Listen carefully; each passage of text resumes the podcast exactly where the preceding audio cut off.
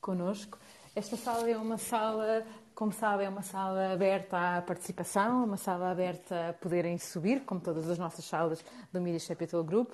Um, que já sabem que se quiserem subir, vou dar aqui a indicação que acabo por dar sempre, é preciso apenas carregarem aqui embaixo no símbolo da mão ah, se por, e a seguir têm o micro, acesso ao microfone e por isso podem colocar a partilha, a pergunta que tiverem para fazer ao nosso convidado. Se por acaso quiserem fazer uma partilha e por algum motivo, ou porque são mais tímidos ou porque não podem falar, quiserem uh, fazê-lo de forma escrita, basta clicar aqui ao lado no aviãozinho e escolher aqui um de nós enquanto os moderadores. E os moderadores somos quem tem aqui esta um, ehm, bolinha uh, verde ao lado do nome e tenho aqui comigo hoje uh, o João Santos, o Nuno Mourão, o Fábio Bernardino e eu, Susana Guedinha Antunes. É provável que daqui a pouco se junte também o Bruno Felipe Costa. Um, ehm, por isso, esta é a sala que vamos tendo aqui hoje com o Nuno Feist, maestro. Um, e esta é a, a, nossa, a nossa partilha de hoje. Uh, Nuno, aqui primeiras palavras, bem-vindo, é com enorme gosto que, que, que estamos aqui. Uh, há pouco abrimos uma sala e quebrámos aqui a barreira, e portanto, para nos tratarmos a todos por tu, e por isso eu vou continuar dentro desta linha. Um, e muito bem-vindo. E antes de nós começarmos aqui a fazer as, as perguntas, uh, saber se queres partilhar alguma coisa connosco. Antes de mais, quero agradecer o convite feito e é com muito prazer que estou aqui. Eu, eu, vou fazer uma confissão. Eu, quando recebi o convite do Nuno, eu pensei que vocês que devem querer o meu irmão Henrique. Toda a gente quer o meu irmão Henrique. Ninguém quer saber, ninguém quer, ninguém quer saber de mim, não é? é sempre aquela. E depois, quando o Nuno partilhou o evento e via a minha fotografia, disse: Olha, afinal sou mesmo eu. Porreiro, fixe. Muito obrigado pelo convite mesmo. Essa, essa era quase, dava quase aqui para fazer já uma primeira pergunta, não era? era Ora, chuta, chuta. Era justamente por isso. O, o, o, qual, eu lembro-me eu lembro de ser muito miúdo e de vos ver sempre aos dois juntos. É essa a memória que tinha até. Uhum. Uh, portanto, e, a, e a, a, vossa carreira foi evoluindo. Era perfeitamente natural que nós te queiramos aqui connosco. E é um enorme privilégio de ter aqui. Muito obrigado, muito obrigado mesmo. Bruno, juntaste-te a nós. Não sei se já podes falar ou não.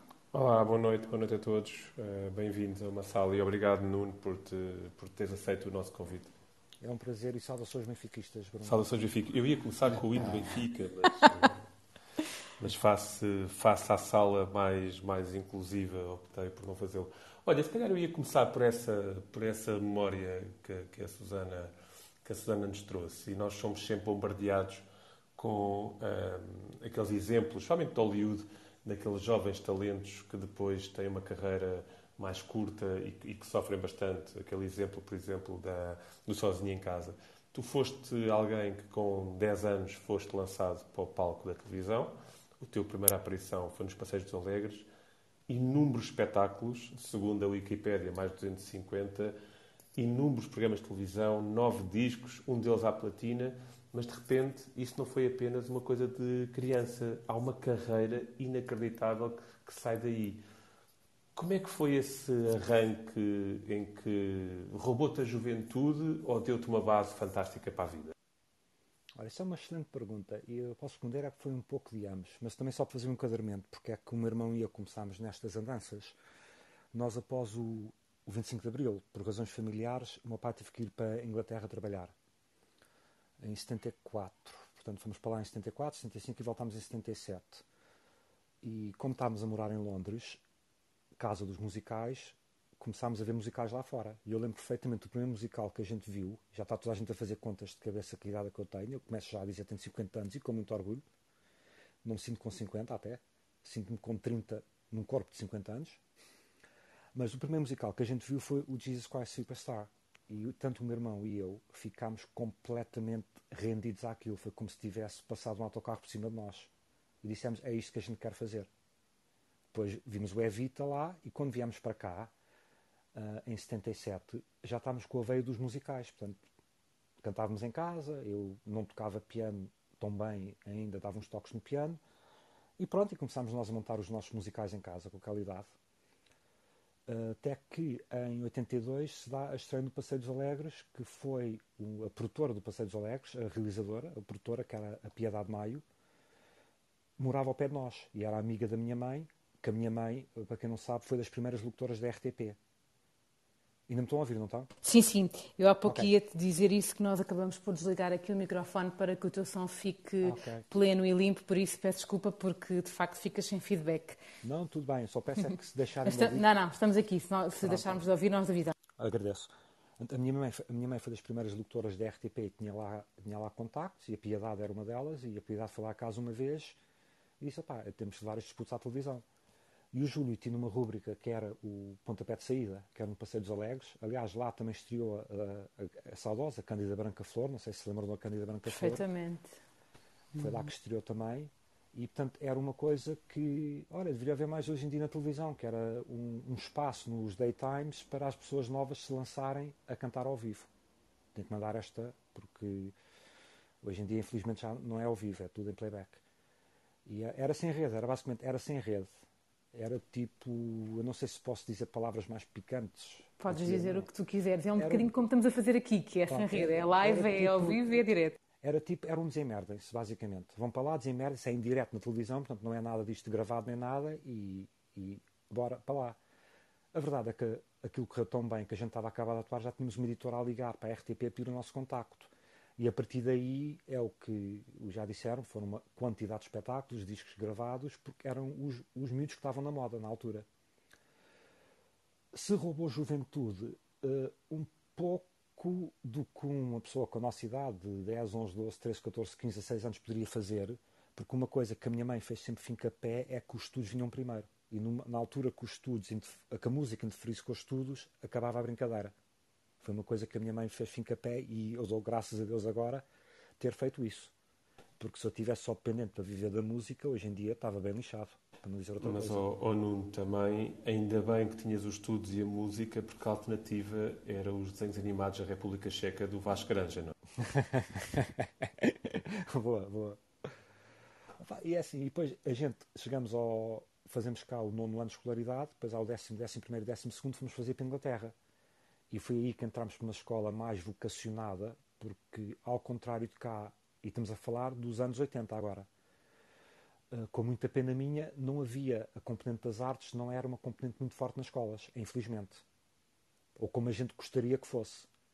Era tipo, ora, aula de música, damos uns pífaros, umas flautas de biséis aos miúdos, que é o que acontece muito cá, agora toquem o pá, pá, pá, pá, pá, pá, pá, pá, pá, pá, Ainda pá, se mantém hoje, não é? E e está feito. Lá era um pouco mais do. Era um pouco mais que isto.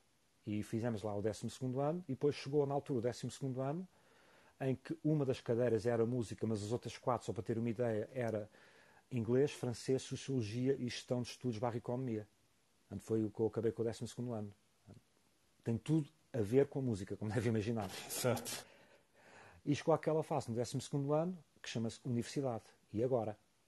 E foi aí que os nossos pais nos apoiaram e eu fui para uma Universidade de Inglaterra estudar música e direção musical, mestre. O meu irmão foi para outro colégio fazer uh, musical theatre, um curso de teatro musical, mas que envolve canto, dança e representação, as três componentes. E lá ficámos até 93, quando acabou o curso. Depois voltámos para cá, curso acabadito, fui para a férias, estava a estrear a maldita cocaína no Politeama, a re- reinaugurar o Politeama, depois daquelas obras todas que foram feitas lá. O Filipe ouviu a minha tese, que eu tive que fazer uma tese lá em Inglaterra para o curso, que eu tive que escrever um musical, porque lá a tese não era como cá, que eram resmas de páginas e depois vamos defender a tese. Lá era não. Estás a fazer música, a direção musical, tese é escreve um musical. E organiza tudo. É um pouco diferente, não é? É diferente. E, e diz-me uma coisa, e, e desde já lançando aqui o, o repto para quem quiser subir e poder ter uma conversa mais próxima com o Nuno, por favor, sinta-se à vontade, é, é esse o propósito também.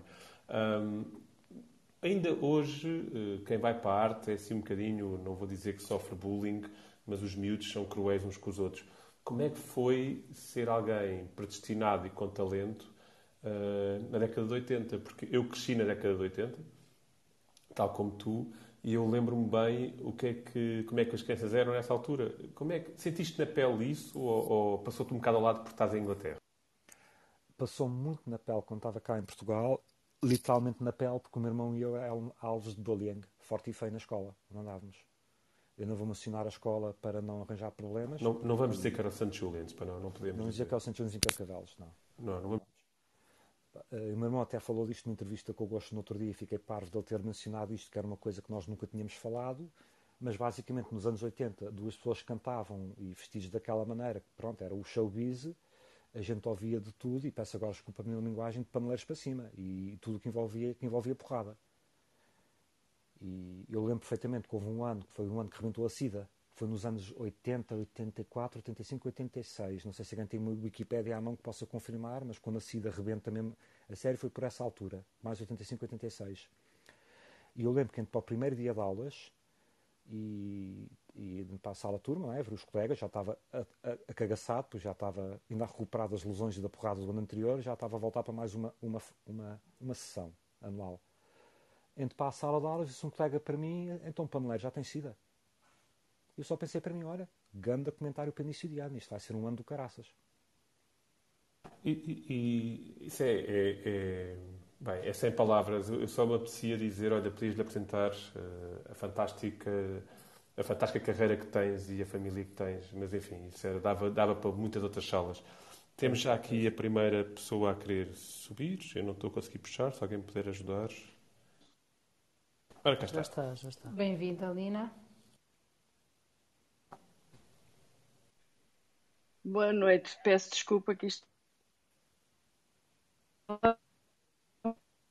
Eu não tenho nenhuma pergunta para fazer, é só mais um depoimento que eu creio que é um depoimento carinhoso, porque a minha sogra era do Montijo e diz que se lembra da, da mãe, uh, muito mimosinha, a cantar uh, em festivais ou em clubes recreativos dali daquele, da, da, da zona e que acho que o avô também ou era músico ou tocava. E portanto a minha sogra uh, tinha portanto um carinho pela vossa família porque de facto conheceu a mãe também em jovem. A minha, a minha sogra também já não é viva mas pronto é só um, um depoimento carinhoso e dar os parabéns porque vocês são fantásticos. Muito obrigado pela atenção Nina. E até posso dizer que a parte da minha mãe a família é toda do Montijo. E o meu avô não, ele não era músico, o meu avô era advogado, curiosamente. Só que o meu avô, o meu avô brincava com a música. Mas não fez e assim agora... nenhuma música conhecida, pois não, não. É isso que eu ia dizer. Clubite Sapato. O meu avô é o compositor da letra, uh, desculpe, compositor da música, é autor da letra do Ser Benfiquista. Uh, portanto, ele brincava muito com a música. Muita gente pensa que é do Luís Pissarra. Não, o Luís Pissarra deu voz. E por acaso eu até posso contar a história do ser benfiquista mais à frente, se quiser. Que engraçado, que é uma, engraçado, história, que é uma história muito. Aliás, a, a avenida no Montijo, a avenida principal em frente ao tribunal, chama-se Avenida Paulino Gomes, que é o meu bisavô, que era. Ah, sim, era sim, sim, sim, sim. O meu avô era Dr. Paulino Gomes Júnior, filho do Dr. Paulino Gomes, que era advogado também do Montijo. Portanto, a avenida principal em frente ao tribunal é a Avenida Paulino Gomes. Oh, Nuno, diz uma coisa. Muito bem, muito bem. Parabéns. Lina, mantenha-se connosco aqui em cima. Eu ia só fechar tá a bem, história tá bem, do, tá do bullying, até porque a Lina é professora e provavelmente já passaram alguns casos também pelas mãos. Mas, uh, oh Nuno, se quiseres dar o contacto de, de, desse teu colega, para quem não sabe, para quem não conhece o Nuno, o Nuno apaixonou-se e casou com uma bailarina lindíssima da qual tem uma, vários filhos. Eh, podíamos mandar a fotografia da tua família hoje em dia para, para esse teu colega, se isso quiseres. É, isso é dar pérolas a porcos. Já é, é, uma parte da minha vida que eu pus para trás e, e, já encontrei algumas destas pessoas, inclusive este colega, que me falou completamente de outra maneira. E eu, quando o vi pela primeira vez, ele estava como se nada se tivesse passado no passado. Eu só virei para ele e disse: Não te lembras? Ele disse: Opá, era novo e não sei o quê e não sei o que mais, desculpa. Pronto, o que é que eu vou fazer? Que eu digo, pá, mantive, uh, desculpa estar trepado, desculpa, foi, saiu-me agora. Saí por cima, cumprimentei, falei cordialmente, mas não me esqueço, não me esqueço. Oh, oh Nuno, deixa-me, perdoa-me este bypass, mas aproveitando que temos aqui a Lina em cima e eu gosto imenso de ouvir e errar ela subir, e a Lina é professora. Olha, uma só uma parte, eu também sou professor, que profissionalizei-me agora para poder entrar para os quadros do conservatório, portanto também sou professor. Portanto, posso-me tratar por senhor professor também. colega, está boa, colega? Ok. Sim, colega. Boa, bem-vindo à classe. Obrigado. Eu diria que, entretanto, o Bruno ficou aqui preso numa chamada. Eu diria que provavelmente a pergunta, vou fazer aqui de adivinhação, que a pergunta que ele iria fazer será justamente que este estigma, será que este, se não for esta, faço esta pergunta, será que hoje em dia ainda continua a haver este estigma de que uh, quem acaba por estar mais ligado às artes uh, acaba por, por ser aqui de alguma forma marginalizado ainda nos colégios e nas escolas? Uh, eu já respondo e depois eu, eu gostava de ouvir o comentário da Lina. Hoje em dia estamos numa sociedade muito mais inclusiva e muito mais tolerante. O que é agora não era nos anos 80. Nos anos 80 a homossexualidade era tabu. Sim, sim. E eu não sou, e mesmo que fosse, ninguém tinha nada a ver com isso, mas eu não sou. Mas eu respeito toda a gente por igual. Naquela altura, o termo homossexual, ou aquela palavra que eu não gosto de usar só mais uma vez, agora para exemplificar que é paneleiro, foi, era usado no termo depreciativo, derrogatório para as pessoas. Hoje em dia, uma pessoa que diga isto tem a asa a levar um soco nas trombas. Alguém que diga isso. Hoje em dia já não, já não, já é completo, são tempos diferentes. Já não, é, já, já não é quase permitido que assim seja, não é? Hoje em dia. Exa exatamente. É, As artes porque... agora, graças a Deus, estão a ganhar muita visibilidade, já se começa a haver muita inclusão na música também. Isso basta ver pela variedade de música, basta uma pessoa ir a um, um Spotify, um MTV e até ao YouTube ver demos de música, está lá de tudo. E é tudo, tudo respeitado hoje em dia. Ainda existe, claro, o bullying, mas eu acho que cada vez mais o bullying é, é o chamado dor de corno. Não sei se a Lina concorda ou não. Quando isso acontece, é olha, isto tem sucesso, eu não tenho, ou tem toda a gente a prestar atenção, eu não tenho. Vamos lá começar a mandá-lo para baixo. O que eu acho e, e, o que é uma realidade é que os miúdos, uh, numa camada mais, mais jovem, aí até ao nono ano, 13, 14 anos, são muito conservadores, quer queiramos, quer não. Eles são cruéis e conservadores. Não é só pela diferença que serão mais eh, o cabelo, é a forma também como vestem, é a forma como se apresentam. Os miúdos são muito cruéis, ou porque têm as orelhas, ou porque têm o cabelo. Portanto, é, infelizmente é uma realidade. Mas nós, enquanto professores, já que os pais se calhar não têm essa, essa atitude em casa, temos que chamar a atenção para isso, mas é uma realidade, infelizmente, sobretudo, sei lá, até ao terceiro ciclo, que de facto os miúdos são cruéis, muito cruéis. E eu já tive alunos, de facto, que se notava desde, desde muito novos que ali a orientação sexual iria por aí, se calhar ainda antes deles até terem eh, descoberto, mas uh, os colegas começam logo a marginalizar, de facto. Infelizmente é verdade. Compete-nos a nós, enquanto educadores, dar a volta e chamar a atenção. Agora, Mas, é, infelizmente, é uma realidade. Lina, se me permite uma adição a isso, compete-nos a nós, como educadores, educadores, chamar a atenção aos pais, porque a educação vem de casa. Nós não estamos lá para, nós não estamos lá para dar educação, claro. de casa, nós estamos lá Ai, para ensinar. Não, isso é a velha história. Eu sei, eu sei, eu sei, mas faz sentido que eu Sabes dizer, é? isso é? muito melhor que eu, exatamente. Pois, eu sei, eu Quando sei. os pais invadem a escola para se substituírem aos professores, mas pronto, isso agora levava-nos. Isso, é outro. Outra, não vamos ser negativos, não.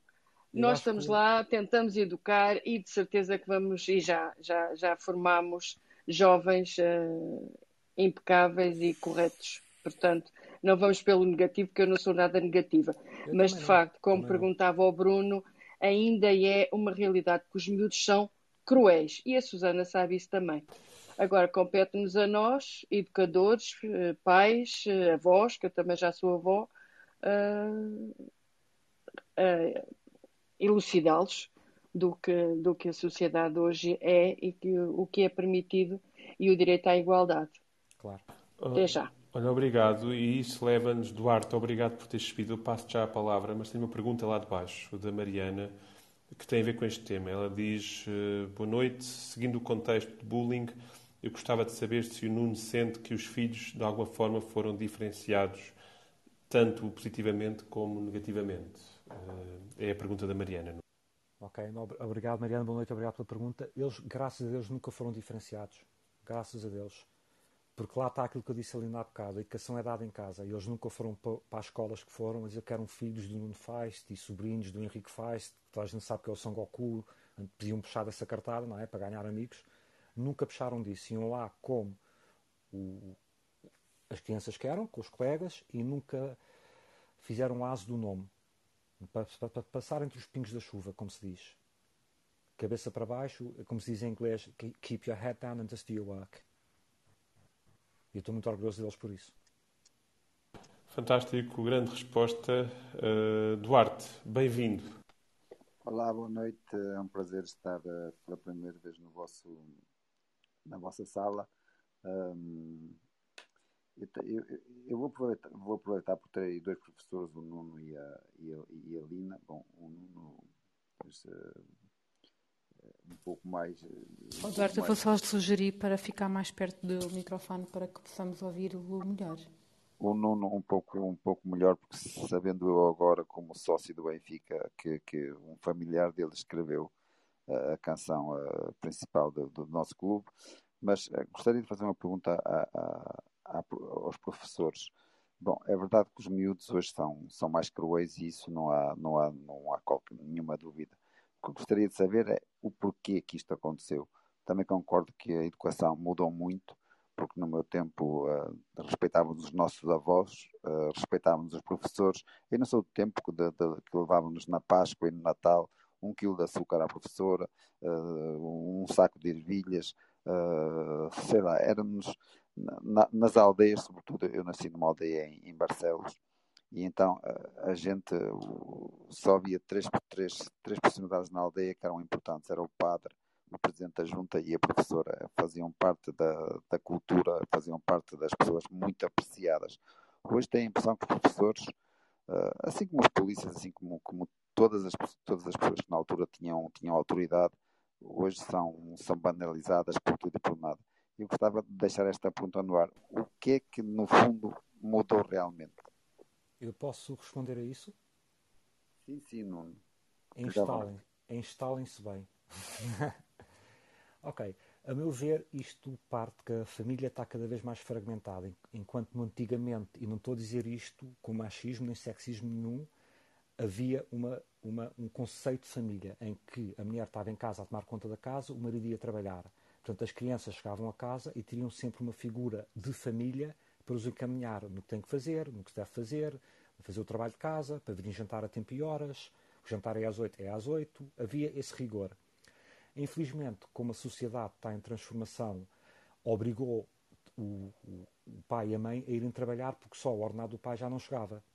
A criança ficou sem referência do, de ética, de moral nenhuma, porque a criança muitas das vezes, e eu sei disto de casos de amigos e muitos que vão concordar, a criança chega em casa, o pai e a mãe não chegaram do trabalho. O que é que a criança faz? Enfia-se na internet.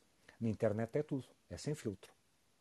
Portanto, eles não sabem, não eles não têm o constante, a guia constante de um pai e de uma mãe, infelizmente, porque os pais têm que trabalhar, a, a, dizer o que é que está ao certo e o que é que está ao errado. É por isso Ou dos que... avós também, não é? Que era uma figura muito presente também. Exatamente, exatamente. E começa tudo a ser desautorizado. E até o papel do professor agora, que tem que ser um. Antigamente havia o médico, que era o médico, que era o que sabia. Hoje em dia, com o Covid, a gente vê no Facebook barbaridades, de repente é tudo já especialista em Covid. Quer dizer, o papel do médico passou para segundo plano, o que a ciência diz passou para segundo plano. A mesma coisa se passa nas escolas. O papel do professor, que era o mestre, aquele que passava a transmissão de conhecimentos, agora é posto em causa porque um pai de repente vê na internet uma coisa que leu, não vê a fonte, mas leu, e de repente o pai é o didata. O pai é que sabe. E o professor já não sabe nada. Lina, estou a falar bem ou mal? Perfeitamente. Acontece também é outra questão, é que os meninos hoje são educados como pequenos tiranos. Uh, a educação é difícil, nós temos que uh, saber uh, orientá-los, por vezes é difícil e as pessoas não estão para se chatear, porque lá está, como se disse, têm, muitas, têm uma vida muito atarefada, chegam à noite, vai para o iPad e não, não liga. É, Mas eu preciso não sei o quê, preciso não sei o quê. Está bem, ok, então leva lá. Tenho a impressão que estou com com falha, não, agora já está melhor. Uh, leva lá, sim senhora, pronto. Uh, há uma demissão na educação. E depois uh, criamos pequenos tiranos, e na escola acontece isso. E os professores é que são os maus, porque, ai não, meu menino, ai, meu menino é lindo, é ótimo, é fantástico. São os pequenos tiranos. E a Susana, como é psicóloga, sabe isso perfeitamente, que hoje em dia os pais demitem-se de educar, porque de educar é difícil e e dá trabalho, não é? Porque eles tentam, não é? Todos nós sabemos que logo em bebês eles fazem birras.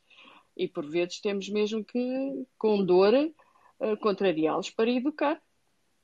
Agora, se me permite, Lina, só fazer um, um, um um acréscimo ao que diz, eu também não quero culpar os pais a 100% porque os pais não fazem porque querem, os, os, pais, os pais às vezes estão ausentes porque têm que ser para pôr, para pôr comida na mesa.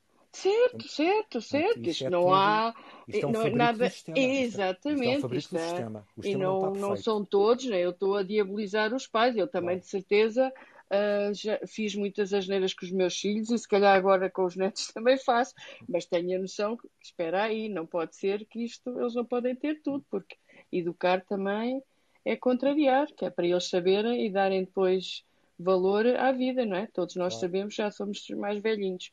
Não estou aqui a diabolizar os pais, mas de facto a sociedade está difícil, não é? Aliás, o papel da escola. E depois eh, reflete-se na sociedade e reflete-se na escola o papel da escola hoje em dia, cada vez mais, é que já não estamos a formar cidadãos para o mundo futuro. É o que a gente está a fazer hoje em dia.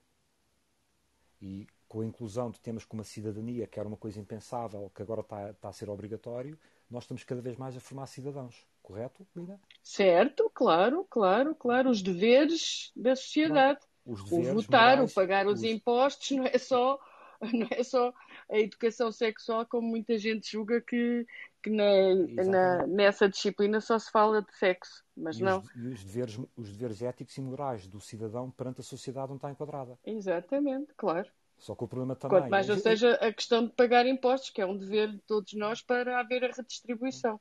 Mas isso. Isto estava para outra conversa. Só dizem, para outra... Ah, claro. Isto não é por. Conversa, isto está a ir por, aí por um caminho que não, não, creio que não era esse. Portanto, eu vou-me calar, vou ouvir e vamos continuar, tá bom? Paulina, muito obrigado. Muito Porque obrigado. isto não é, o, não, o assunto não é educação. Mas, Paulina, Mas podem pela... fazer, podem fazer também sobre educação, que é bom.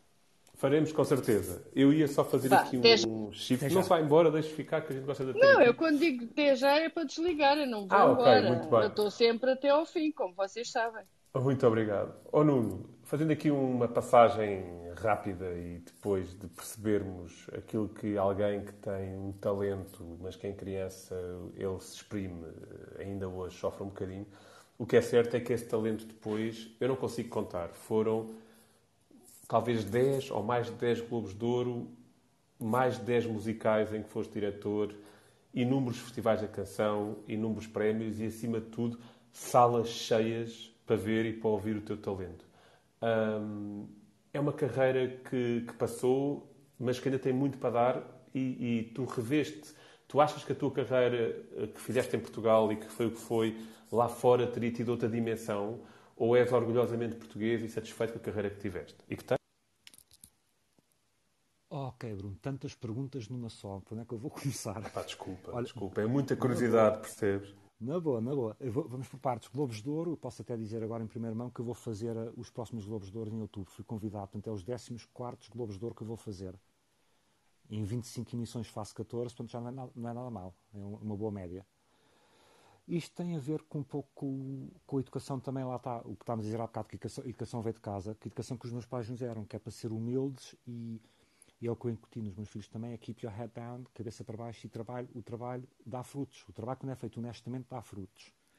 E eu posso dizer orgulhosamente, sim, sou orgulhosamente português, uh, sei, sei, que se eu tivesse em Inglaterra uh, poderia ter tido outro rumo, mas se eu tivesse em Inglaterra nunca teria conhecido a minha magnífica esposa e, e, nunca teria tido os meus, os, e a minha esposa que eu adoro até ao fim do mundo e é, pronto, nem vale a pena entrar por aí, que eu, até, eu fazia tudo por eles. Portanto, eu nem gosto de pensar se eu estivesse lá fora. É o custo de oportunidade, como se diz em economia. Eu ficando cá, ganhei a melhor, o meu euro milhões, que é o que eu digo, a minha mulher e os meus quatro filhos. E sou orgulhosamente português. Eu estou por cá e eu não sou daqueles que olha para trás, ai se, ai se, não. Foi a decisão que eu tomei, foi a mais acertada. E agora tenho que viver com ela e vivo com ela muito orgulhosamente e contente, cabeça para baixo, tenho 40 anos de carreira e espero ter mais 40 para a frente. Fantástico. E, não, e tens a vantagem de estar na cidade onde podes ver o Benfica quando a vez quiseres. Maria, bem-vinda. Boa noite, boa noite a todos. Um, queria começar por dizer que sábado estive no Casino de Estoril a ver o espetáculo ouço atentamente, gostei muito, foi, foi, foi divertido e, e, fiquei no lado em que tinha uma senhora super pro uh, nas músicas, portanto fiquei contente porque acabámos por ganhar. Ah, foi um, o vosso lado que ganhou. Então foi o vosso lado que ganhou. foi. E agora, quando comecei a ouvir a sala, achei que eu não tinha uma. Eu achei assim, queres ver que o... afinal é o Henrique que está a falar. No início, quando fala um pouco, Uh, já me disseram a mesma coisa em relação à minha irmã, que temos uh, vozes semelhantes. Quando, quando eu falo pouco, tem esse, a voz é muito parecida. O Nuno não canta. Eu já cantei. Eu já cantei. Aliás, se forem ver a internet, agora vai tudo o que é para o YouTube, e se meterem o meu nome, o meu nome a cantar Great Balls of Fire, do Jerry Lee Lewis, aquele rock and roll, podem ver um pouco dos meus uivos. Agora, de repente, o YouTube cracha, que está meio mundo a entrar para o YouTube para ver este link. Mas pronto, se quiserem ver, eu já cantei. E quando era mais pequeno com o meu irmão, que também cantávamos, quando era um Henrique, eu cantava também. Só que lá está, chegou uma altura em que eu fui para maestro e pronto, eu dediquei mais ao piano e menos ao canto. E cada vez, cada vez canto menos. Por escolha minha. Por escolha minha. Um, e aproveitar para perguntar uma pergunta específica diretamente do espetáculo. Uh, não havia músicas dos Beatles, pois não? Uh, não, porque isto era 80s. E os Beatles, o John Lennon logo nos anos 70, portanto já não havia Beatles. Aí era só o George Harrison a sol, era o McCartney a sol. Os Beatles está enquadrado no outro espetáculo, agora vamos começar a fazer publicidade, que vamos começar, a, que já fizemos, que é dos anos 60, que é a Let the Sunshine In, e que se Deus quiser vamos repor para o verão que vem, que é exatamente o que... O, posso tratar por tu, não posso? Sim, sim, sim, sim, sim. É exatamente o espetáculo que tu viste dos anos 80, mas é com música dos anos 60. Ok. Aí entram Beatles. Boa. Não, eu pensei que às tantas por uh, direitos de autor seria mais fácil não incluir... Uh músicas. Não. Como referiram a morte? Referimos a morte do John. Uh, uh, a gente refere a morte do John. O John Lennon morre nos anos 80, exatamente. Mas os Beats, o John Lennon morre no princípio dos anos 80, morto pelo, se não me engano, o nome Mark Chapman em Nova York. 8, 8 de dezembro de 1980. 80, pronto, é isso. Muito obrigado, Nuno. Mas os Beatles já tinham acabado nos anos 70, que eles acabaram. Ok, pronto. Um, outra pergunta, uh, se calhar já respondeu noutras entrevistas, uh, mas é por desconhecimento, aproveito. Se, se pode-me recambiar para elas e eu vou, vou à procura. Um, que tem a ver com. Um, é, disse que a carreira na música, fazendo, a música não sendo parte da, das, das das cadeiras, as principais disciplinas, não é? Um, acaba por depender um bocadinho da, da, influência familiar de inscrever ou não as pessoas, na, as crianças na, nessas atividades extra. Aconteceu isso, foi mais influência familiar e, portanto, foi primeiro em casa e só depois é que decidiu inscrever-se numa escola profissional. Um, pode responder? Não sei. Posso, posso responder com o maior gosto. Eu acho que as artes numa escola não deveria ser uma coisa uh, facultativa, mas sim obrigatório. Portanto, não tinha que ser nada que os pais inscrevessem. Eles tinham que fazer música, pelo menos, para, como fazem matemática, inglês e ciências, deviam ter música obrigatoriamente. Porque, vamos ver uma coisa, Maria, conseguias viver um dia sem música? Eu dificilmente. Eu, eu, quando, eu já estou a ver que estou com alguns sinais de surdez e já estou a pensar, isso eu não assisto. Eh, pronto, exatamente. É a mesma, é, isto é a mesma coisa que uma pessoa. Uma pessoa, quando lê, aprende a ler, depois lê um livro, correto? E sabe, pelo que, pelo que aprendeu da leitura, de ler e de gramáticas e de histórias nas outras disciplinas, estamos a ler um livro autobiográfico, conseguimos ler e enquadrar. Porquê? Porque estudámos a história, estudámos o português para perceber como é que a gramática está construída, temos um contexto. Então, como uma pessoa ouve uma música, também não devia ter um pouco de formação também para perceber o que está a ouvir? Pergunto. Sim, eu, um, eu percebo, mas não. E há o teu desenvolvimento, portanto, há as competências que traz para além de, de, das competências na, nas cadeiras principais, porque eu acho, acho que as artes, artes e, e desporto são competências complementares e uma pessoa, lá porque não sai bem nas, nas cadeiras, uh, nas típicas cadeiras principais, não quer dizer que não tenha outras competências que façam um ser humano completo. Completo, eu agora se calhar estou muito confusa, mas é, é um miúdo que sai bem na música e que sai bem no desporto, tem, uma, uma tem atividades de, que levam sua autoestima que se calhar podem trazer competências e uma autoestima mais uh, alimentada para, para os desafios que pode ser a matemática, ou para os desafios que pode ser a leitura, ou os desafios que podem ser as línguas. Um, o que eu perguntava era, na sua vida, como é que entrou na, na, música? Foi, foi uma questão de em casa havia os convívios familiares, alguém tocava e, portanto, primeiro aprendeu aí, depois é que entrou no conservatório? Ou se foi mesmo através das escolas onde já estava inscrito? Ok, já percebi a pergunta. Isto era, como eu disse logo no início, quando a gente voltou da Inglaterra, e vimos os musicais, o meu irmão e eu começámos a fazer pequenos musicais em casa e brincadeiras em casa. E tinha lá o piano que era da minha avó e não sabia tocar piano na altura e, e pronto, dava uns toques no piano. Portanto, era já por curiosidade própria minha e do meu irmão que a gente ia, eu ia para o piano, ele ia para lá ao lado e, e começámos a brincar ali. Muita gente ia brincar lá fora, a jogar a bola e com o Action Man, que era o que estava na altura e não sei o quê, nós íamos para, lá para baixo, eu tocava piano e ele cantava. E agora e foi assim que nasceu. Ok, e agora a pergunta: se, to, se houvesse internet, provavelmente iriam para a internet em vez de ir para o piano? uh, ia para a internet ver os, os, tutoriais do YouTube como é que se tocam aqueles temas, sim. Boa resposta. ok, obrigada. Muito obrigado. Obrigado, Maria. Uh, posso, no... posso, posso só dar aqui uma chega e claro. já me calo. Uh, eu sou mais velha, como vocês sabem, de, pronto, nunca nego a minha idade. E de facto, é por causa de agora de se ter falado da educação musical, que é essencial e é importante e que só é obrigatória no quinto e sexto ano, uh, depois é, é, facultativa e os pais têm, têm que pagar por fora se quiserem ter eh, acesso à educação musical.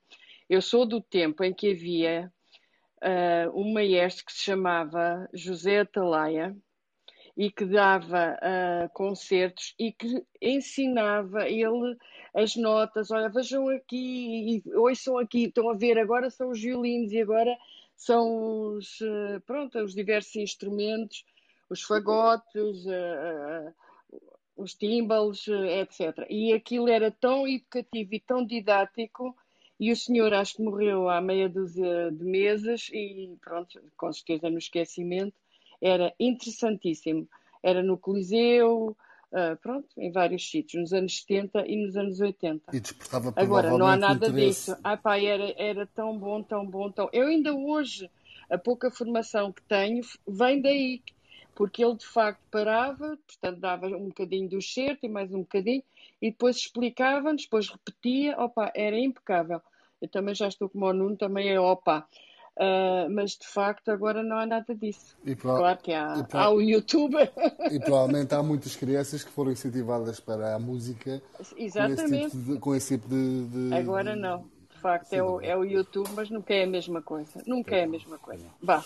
Só para, só para, fechar este assunto da Lina, que é muito interessante, o, o Leonard Bernstein, o compositor o Bernstein, fez nos anos 70. Exatamente, davam na televisão, exatamente. exatamente, os concertos para jovens que ele fez. E, e, quem quiser ver, vejam a série toda. São alguns episódios que ele fez uma série de espetáculos em Nova York, que eram os concertos para jovens, e que ele pegava numa orquestra e desconstruía o conceito só com o gênio, só como ele conseguia fazer. Ele desconstruiu o conceito da orquestra, o conceito da música clássica, o conceito, porque aqui é uma coisa, música só há uma. Perfeito. Ô Nuno, antes de passar aqui ao João e ao Fábio, que penso em questões, deixa-me fazer-te uma questão aqui da audiência, uh, que é do Diogo, Diogo Cosmo, que está aqui em baixo, que pergunta, até no seguimento do que o Bruno estava a falar, porque é que em Portugal temos tantas pessoas com tanta qualidade, mas a parte da cultura é tão pouco incentivada, porque é que é tão pequena a cultura? E quais são as maiores dificuldades que alguém que se move na cultura sente uh, num país tão pequeno como Portugal e que tão pouco apoio dá na realidade da cultura, não é? Epa, essa é uma grande pergunta. Agora, como é que eu vou dizer isto para ser politicamente correto? Foi o, foi okay. o, foi o Sportingista Diogo Cosmo que, eu, uh, que fez a pergunta. Só para... É Sportingista ele? Ah, eu disse que era Sportingista, desculpa. Não, não... Ah, deixa estar. Foi a interferência na rede. uh, pá, é assim, em Portugal, uh, eu vou começar pelo fim. Em Portugal, para uma pessoa ter, ser reconhecida, tem que primeiro morrer. É o que eu acho. Não dá muito jeito na carreira, não é? É, depois de morte somos todos os maiores. Isto, eu, eu não estou para aí virado, porque eu gostava, uma pessoa quando está em palco a trabalhar também vive do público. E a Maria, que estava lá no espetáculo de sábado, a Maria viu energia uh, que, que, estava naquela sala no sábado. Não sei se estás aí ainda, Maria, estou-te a ver, mas não sei se estás aí. Estava uma energia fenomenal e essa energia sim, sim. passa E essa energia passa para nós. E ao passar para nós, nós damos mais. Uh, nós damos mais. Portanto, eu gostava também de ter algum reconhecimento no resto da vida, não esperar que me enterrassem, fechassem um caixão e de repente, olha. Virem uh, as cerimónias de, é. de, elogio, não é? Porque, aliás, eu já, já escrevi, não estou tétrico nem nada, mas já informei as pessoas mais próximas de mim que se isso acontecer estão proibidos. Eu não quero televisões, não quero nada. Eu preciso, é, eu preciso é agora. Preciso de ajuda é agora. E depois estamos no país de, opa, das cunhas e dos contactos, quem é que conhece quem, e primo de quem, e tio de avô e whatever, como a gente vê nas notícias, não estou a dizer nada de novo. E uma pessoa tem contactos na, no sítio certo para poder chegar onde chega, ou então está um pouco entregue, porque nós estamos completamente desapoiados na, na cultura aqui, é o que eu sinto. Ver agora outra coisa, e o, o, o ex-presidente Jorge Sampaio faleceu há pouco tempo. Foi decretado luto nacional tudo continuou, o que fechou foi a cultura. Quer dizer, nós estamos a recuperar de uma pandemia, 16 meses, em que tivemos sem trabalho, sem ajuda, sem nada. Finalmente abrimos a esta situação trágica que é o falecimento do, do presidente Jorge Sampaio. E a cultura é que faz luto nacional. O resto continua. Olha, mas, não, mas eu tenho uma pergunta. Ah, desculpa, Maria. Força, força. Não, não é porque uh, eu, eu percebo a questão de um, por exemplo, eu fui a um espetáculo, mas não fui a um espetáculo promovido por uma Câmara ou por um, pelo Governo. Portanto, como é que nós demarcaríamos o, os dias de luto um, sem, sem passávamos a fazer um minuto de silêncio em cada sessão de espetáculo associado ao Governo? É porque eu, senão não tinha diferença em relação a, a não ser dias de luto. Uh, eu estou a pensar em voz alta, portanto sim, não sim, estou... Mas eu sei, eu sei, de espetáculos privados, que não têm nada a ver com governos nem câmaras, que foram cancelados porque seguiram a tradição. A tradição, a, a, o luto nacional. Ah, uh, não, eu... Uh, sim. eu, a outra coisa que me preocupa é sobre que a Comissão Nacional de, de Eleição cancelou de espetáculos em, determinada, em determinados sítios. Eu também vi isso, mas até, até às eleições, que é mais grave ainda. Portanto, são 15 dias em que os espetáculos são cancelados e já estavam feitos, não é? Portanto, quer dizer, já não... estavam feitos, o trabalho, o trabalho já está feito. Já estavam e, marcados? E, normalmente, o trabalho está feito, a, gente a malta já ensaiou e já teve despesa para ir para os ensaios, para investir em material e alugar material e não sei o quê, e esse dinheiro agora, eu quero ver, quero, isto não vai dar isto não vai dar pano para mangas isto. Eu acho esse muito mais preocupante do que o cancelamento por três dias de luto nacional, porque, quer dizer, para, para todos os efeitos são é, dias de luto, não é? Que há sítios onde, onde, terá maior importância do que outros, e claro. quando, é, quando é associado a um, a um governo, pronto, é chato, há constrangimentos, mas agora este, de, de, de, à conta das eleições, estamos a abrir um precedente enorme que, que, que é difícil, não é? Quer dizer, em termos mas, de cultura mas, e tudo. Mas, Maria, foi a cultura que foi penalizada. Por exemplo, os, eram três dias de luto o, o, Jorge Sampaio faleceu foi, no, foi na sexta. Faleceu na sexta e a própria sexta-feira foi dia de luto. Não foi, não, não, não foi no ano. Não, desculpa, Maria. Ah, desculpa, foi sábado, domingo e segunda. Pronto, então hoje, correto? Terminou hoje, sim. Pronto, então hoje ainda era dia de luto nacional, correto? Ainda é, as bandeiras estão a meia haste. Pronto, as finanças fecharam hoje ou não? Mas a definição de luto nacional não é essa.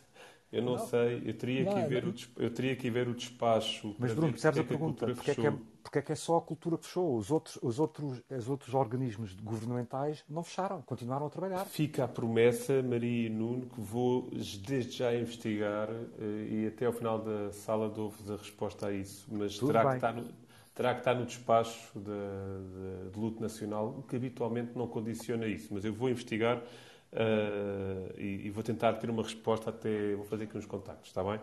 Com certeza. João, bem-vindo. Boa noite. Olá. Boa noite. Ah.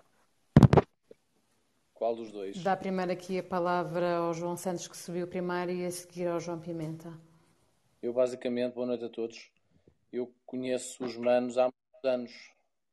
Um, conheci, morámos uh, perto, uh, no Mortal, uh, quando éramos jovens. Depois, por via da minha profissão, acabei por conhecer muito bem a família do Nuno e do Henrique. E acabei por me tornar amigo do Nuno e do Henrique. e subi não só para dar um abraço ao Nuno, Uh, ainda há pouco tempo tive o prazer de os, de os rever em palco no regresso deste do espetáculo do Oitentamente, para o qual tiveram a simpatia de me convidar para assistir. Um, queria, obviamente, dar-lhe um abraço, dar-lhe os parabéns por esta pela magnífica carreira que tem, que tem conduzido e pela excelência do seu trabalho.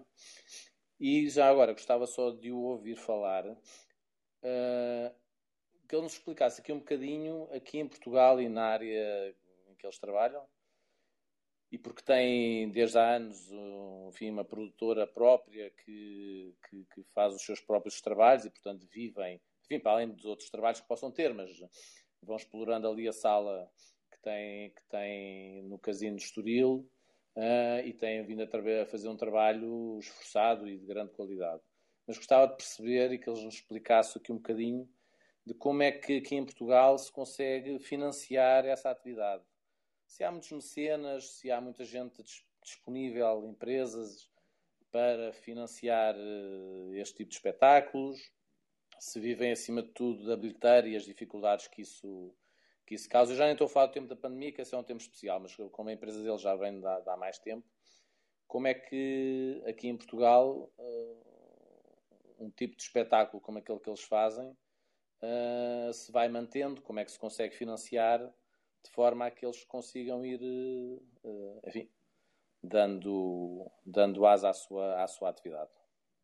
Ok, antes de mais, João, eh, eu já te conheço bem, estamos indo lá tocar e uh, Nuno, desculpa lá dizer-te isto, mas saudações mifiquistas, João. Ah, exatamente, exatamente. Que o João é dos meus. Coitado, pá, coitado, os meus sentimentos, João.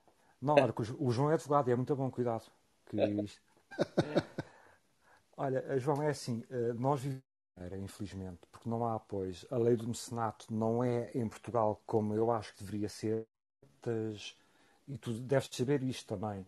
Há muito poder uh, ser uh, para se poder ter financiamento através da lei do mecenato já não é o que era. Quem me dera a mim que eu pudesse chegar a uma empresa, uma multinacional e mas vocês forem à lei do mecenato, isso é abatido no IRS, portanto, é deduzido, é uma dedução normal, portanto já não tem, é um investimento que não, não, que não vão ter ao fim e ao cabo, não é? Em vez de pagar os impostos, é como, a, como a gente vai ao IRS e preenche lá aqueles campos, às vezes para solidariedades, para o IRS e para lá. Certo, certo. Pronto, se houvesse isto era o sobre azul, mas não há. Nós, infelizmente, vivemos uh, 100% da bilheteira. E uma coisa, a arte faz, a produtora é só do meu irmão. Eu, não, eu, sou, eu sou mero empregado do meu irmão. Não digam isto, não digam isto a ele se, se o meu irmão sabe que eu, que, que eu digo que sou empregado dele, eu estou lixado. Que ele vai negar, então vou lá, sou patrão, é que mando. E ainda não é bem assim que eu sou mais velho que ele. Agora, uh, brincadeiras à parte, infelizmente vivemos da bilheteira. E da bilheteira, cada bilhete custa 15 euros, que é o que a gente cobrou agora uh, para, o, os 80 e nós depois retirar os impostos e tudo, e as comissões e isso tudo, ficamos com um pouco mais de 10 euros. Para dividir pela equipa toda. Mas uma coisa eu sei, a equipa para tentar levar o barco para a frente, porque se não formos nós que têm amor por isto uh, a levar o barco, se a gente dissesse não, eu só vou receber um cachê de X, então o Arte Faz não existia, o meu irmão e eu já tínhamos acabado a carreira, depois de todo o trabalho que a gente desenvolveu para chegar até aqui, tinha, era tudo por cana abaixo. Portanto, não, arregaçamos as mangas, lá está o que eu disse para baixo, vamos embora trabalhar. Muito Mas bem. Muito que as pessoas percebessem, tenho uma noção disso, obviamente, porque falo com o irmão acerca disto, uh, mas acho que era bom dar bem nota às pessoas do que de, da dificuldade que, que constitui para vocês manterem esta atividade cultural de pé. Exato, mas também por outro lado, compreendo o que estás a dizer, mas por outro lado nós não podemos cair no erro, que é, para mim, a meu ver, e posso estar enganado, é um erro das pessoas terem pena de nós. Ah, coitadinhos. Ah, não, não, eu acho que vocês fazem muito bem, atenção. Só, eu acho é que é meritório e acho que as pessoas eh, devem perceber isso, porque eu acho que há pessoas que devem achar isso mesmo. Vocês têm cachês eh, fantásticos e, e coisas maravilhosas e, e, de facto neste país é difícil. Pois é, é difícil. Olha, eu tenho uma coisa que eu tenho satisfação profissional, tenho um grupo de trabalho de músicos que eu trabalho que são fenomenais, tenho cantores no palco que são fenomenais, tenho uma equipa técnica que está lá no casino, que é fenomenal e está tudo mãos dadas para o mesmo fim, que é o amor que a gente tem por isto. Não estamos a pensar se vamos comprar um carro ou se vamos de férias para aqui ou para lá, não. Estamos a pensar, estamos a fazer o que a gente gosta e ainda recebemos algum por cima disso, nem que pague o jantar da manhã. Mas pronto, estamos a trabalhar, estamos cá, estamos vivos, estamos a mostrar trabalho. Muito bem. João, Continue. muito obrigado. Obrigado, João. Não te Muito vás obrigado. embora. Só aqui uma chega, conforme prometido, eu fui ler o Decreto-Lei 21-2021, que é uma grande seca, já agora para quem quiser não o faça. Eu tenho a sensação que o Eu- João Pimenta subiu por causa disso. É um feeling. Ah, João, ias- queres falar sobre isso? É um feeling. Não, boa noite. Não sei Não. por causa disso. Posso, posso dizer, mas fala tu, Bruno. Já, já estás avançado, mas vais dizer eh, parecido o que eu diria. Mas fala, Bruno. Não, estava aqui a ler o decreto-lei que, que foi aprovado. Portanto, ele decreta só o luto nacional que, por, por, por imponência da, da lei, apenas decreta ah, colocar a bandeira a meia haste durante os três dias. Depois eu fui ver a questão das implicações, ah, nas, nas implicações na- na- nos eventos e aquilo que o decreto-lei diz é que ah, o cancelamento ou adiamento de festividades e cerimónias ou mesmo a sua suspensão é da, é da responsabilidade das instituições que as organizam. E, portanto, neste caso, ah, não é o governo ah, que define esta situação, é o organizador do evento que pode adiar, cancelar ou suspender e, no caso de não o fazer, terá sempre que fazer um minuto de silêncio. Portanto, no caso de não tomar a decisão de, de adiar ou de cancelar e de levar o evento à frente, terá que fazer um minuto de silêncio. Portanto, é aqui eh, que está a resposta à vossa questão e, portanto, Maria e Nuno, eh, os eventos que foram cancelados foi por decisão de quem os organizou e não, neste caso, pelo Governo. Nem tudo é culpa deste Governo. Ok. Obrigado, obrigado por Nem isso. Tudo, deste- mas há muita coisa. Pois, mas obrigado, mas obrigado. João Pimenta, que bom ver-te. Bem-vindo.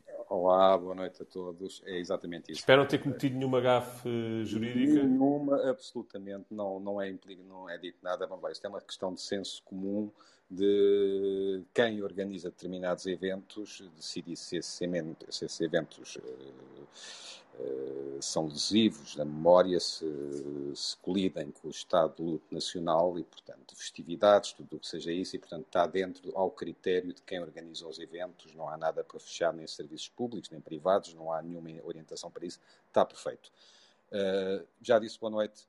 Uh, começo por pedir desculpa pela minha intromissão de há pouco, mas tinha acabado de subir e ouvi João uh, e não vi que era o meu homónimo João e, portanto, intrometi-me onde não devia. Uh, apresento cumprimentos ao, ao Nuno. E é mais um Uh, benfiquista cá em cima, pai. Está cheio de benfiquistas cá em cima.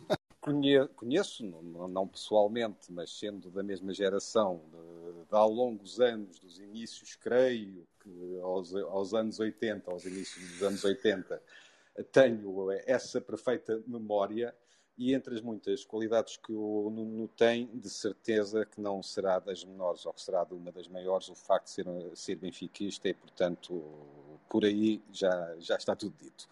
Um, Relativa à questão que eu queria colocar ao Nuno, eh, tem a ver um bocadinho em dois prismas também com o que estava a, a falar há pouco da questão da educação. Eh, a primeira questão é que, é que a carreira do Nuno, tanto quanto eu tenho conhecimento, eh, não é das mais normais, habituais eh, nos meios culturais e nos meios musicais em, em concreto, no sentido em que começou eh, num programa de- que, que hoje há tantos, mas depois fez sempre acompanhar isso com estudos, com qualificação técnica, com eh, aprofundamento, que me parece, e posso estar a cometer uma grande injustiça, que não é de todo eh, o que nos últimos anos, ou de há longos anos para cá, verificamos, sobretudo no meio musical, em que a percepção que eu tenho como espectador, e não mais do que isso, é que basta ter algum jeito, basta aparecer num programa de, de talentos ou coisa que o valha, eh, ter qualidades, em alguns casos, eh, nitidamente indiscutíveis, mas que não se requer mais trabalho, que se fica por aí, que se fica por essas qualidades e que não há essa tendência, essa necessidade de estudar, de aperfeiçoar, de sair, quando é necessário para eh, para o estrangeiro para eh, evoluir e que se fica muito pela rama, pelos dotes, pelas qualidades e que isso nem sempre uh, dá uma certa ideia de facilitismo que, na verdade, nessa profissão não existe. E, portanto, eu gostaria só de saber se o Nuno partilha esta, esta minha percepção, que, repito, pode estar muito enganada. Já agora, só um parênteses aqui, também ligado à educação. Eu comecei muito cedo, ainda no, fiz, e era pouco habitual Uh, no, logo no pós-25 de Abril, uh, uh, escola primária, num regime misto, num conservatório, portanto fiz o conservatório, concluí mesmo o conservatório muito novo, mas sempre, no meu caso, com a percepção de ser obrigado, de ser uma imposição de família, de ser... E, portanto, hoje, grande parte dos meus amigos de então, alguns mais velhos, estão e são colegas, são maestros, estão no meio musical uh, e eu virei completamente e, portanto, hoje poderia ter uma profissão digna na música e, portanto, e tive que me condicionar e ter a profissão que tenho e ser, e ser o que sou, mas isto numa nota de, de humor mas eh, até que ponto é que também essa imposição, essa na, na educação de, de, eh, de, desde muito novo, que também afasta, eh, poderá afastar algumas pessoas de seguir essa carreira. Portanto, eram estas duas questões, a segunda mais uma questão mais complexa, se o Nuno poderia dar alguma ajuda ou algum esclarecimento. Oh, oh João, tu, tu disseste que podias ter uma profissão digna, mas afinal és advogado. Eu, eu costumo dizer que sou stripper porque tenho vergonha de dizer a verdade. Portanto, desculpa, Nuno, força, desculpa okay. esta. Olha, João, isso é uma grande pergunta e uh, eu, vou, eu, só consigo responder. Quando o meu irmão e eu fomos ao formato em 82 do Júlio Isidro, uh, era um formato que era o Passeio dos Alegres para lançar novos talentos, mas não havia promessas. Não havia aquele build-up que a gente vê nos formatos de hoje. Já vou explicar o que eu acho dos formatos de hoje em dia. Não havia aquelas promessas de ser a próxima super estrela. Era, tipo, era um palco para a gente mostrar o que vale. E é, e é por isso que usei a palavra, desculpem lá outra vez, dizer merda. Guia, grava. Quem, quem não conseguia, chapéu, acabava ali. Hoje em dia, vivemos numa sociedade cada vez mais de consumismo rápido. É, como o meu irmão usa a expressão certa, é, é, estamos na geração do fast food. Hoje é tudo descartável. Quer dizer o quê? Estamos na net, estamos no YouTube. Não gosto, próximo. Ah, já não gosto, próximo. Ah, já não gosto, próximo. Isso é o que se passa com estes formatos dos The Voices e a Voz Portugal e isso tudo. A gente vê lá pessoas, e muitos cantam muito bem, mas é, é, isso, é, é tem jeito para cantar. Posso contar, eu posso contar eh, nas duas mãos dos formatos têm jeito, têm qualificação para continuar, mas não se ingraram porquê? Porque ganharam ou ficaram em segundo ou terceiro, do disco e do carro e do dinheiro e não sei o quê, não foi bem aquilo que estavam à espera e de repente uma carreira que podia ter sido promissora acabou. Porque eles preferem é debitar estes programas. Agora vai, vai, se não me engano, vai começar outra vez o, um, outro formato, que é o The Voice, se não me engano. Se eu estiver enganado, retrai-me. Mas para breve, antes do Natal, vai sair outro formato, a prometer um mundo de ilusão de uma. Isto é uma profissão muito difícil para manter. E eu bem sei que é que o meu irmão e o penamos, já estamos há 40 anos nisto. O que é que é para manter a chama viva? O que é que é para manter a novidade, a frescura? isto é, é preciso muita luta e muita persistência. É com promessas, vou ao The Voice, ganho e de repente tenho a vida feita. Nem pouco mais ou menos. Ir um The Voice ou ganhar tem que ser uma, uma, uma rampa de lançamento e a partir daí abraçar as mangas e trabalhar. O cantor que ganhou agora o The Voice há pouco tempo, que é o Fernando ganhou. A plataforma... estás com muitos cortes, penso não seja só de mim. Ah, peço desculpa.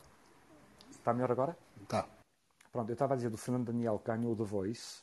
É uma prova do que eu estou a dizer. O Fernando usou o The Voice para se promover, para mostrar serviço, mas ele arregaçou as mangas, trabalhou, que ele trabalha muito, ele é muito exigente com ele próprio, ele trabalha, ele puxa só o limite, e a verdade é que, desde o The Voice, ele tem concertos, teve uma data de concertos, já fez, as músicas dele que ele compôs já foram os genéricos de novelas, se não me engano, de uma novela, e ele está sempre a pôr coisas novas e frescas cá fora para lá estar, para manter a chama viva. Portanto, o Fernando Daniel é daqueles poucos que eu posso contar que aproveitou a rampa, não caiu na ilusão que já ganhei o The Voice, está à minha o vencedor do The Voice, porque a gente pergunta onde é que estão os outros e, e ninguém sabe onde é que eles andam, infelizmente, que são pessoas com muito talento.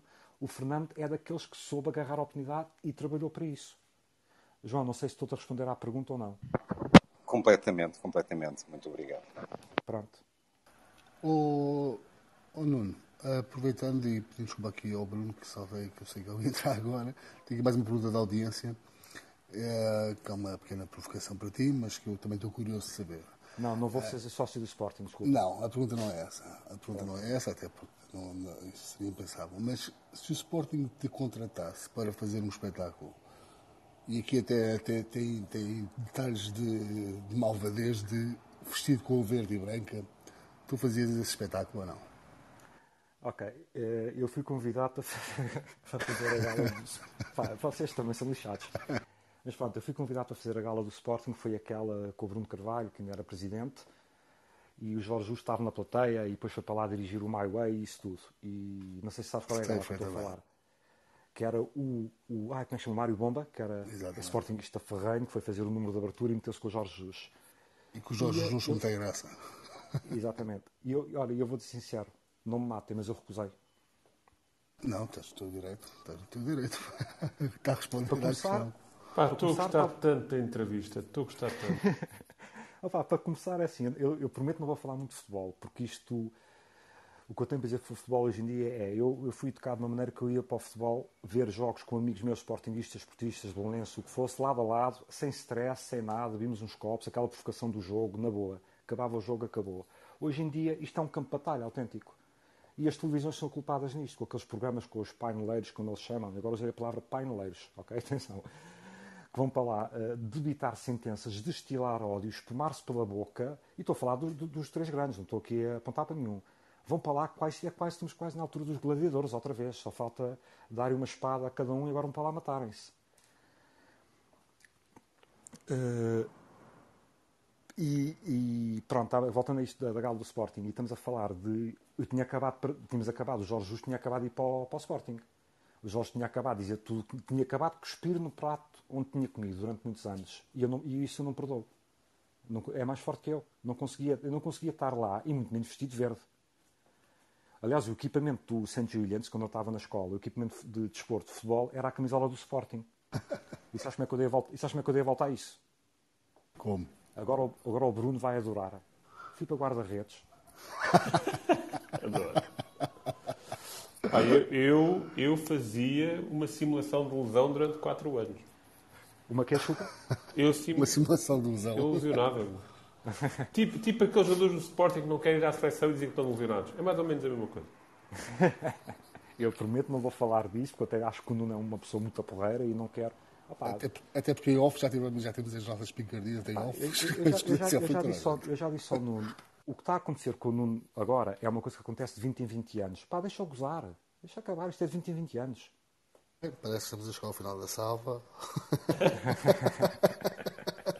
Eu, tenho, eu tenho uma questão, tenho uma questão que é, já falámos da infância, já falámos dos clubes de touro, enfim, de uma série de coisas e de espetáculos e de uma carreira e agora do casino, mas com 40 anos de carreira e com 40 mais pela frente, a pergunta é o que é que ainda te falta fazer que tu gostavas mesmo de fazer?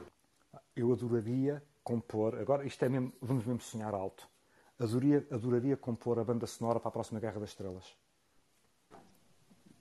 Muito bem, isto é. Um... Eu sei que não vai acontecer, mas pronto, não, sei, não sabemos, não sabemos, não sabemos. Uh... Eu, mas aliás, eu ainda, eu ainda vou a tempo, porque o John Williams, que eu venero, o compositor da Guerra das Estrelas, o John Williams só compôs a primeira Guerra das Estrelas em 77, já com 40 e muitos anos.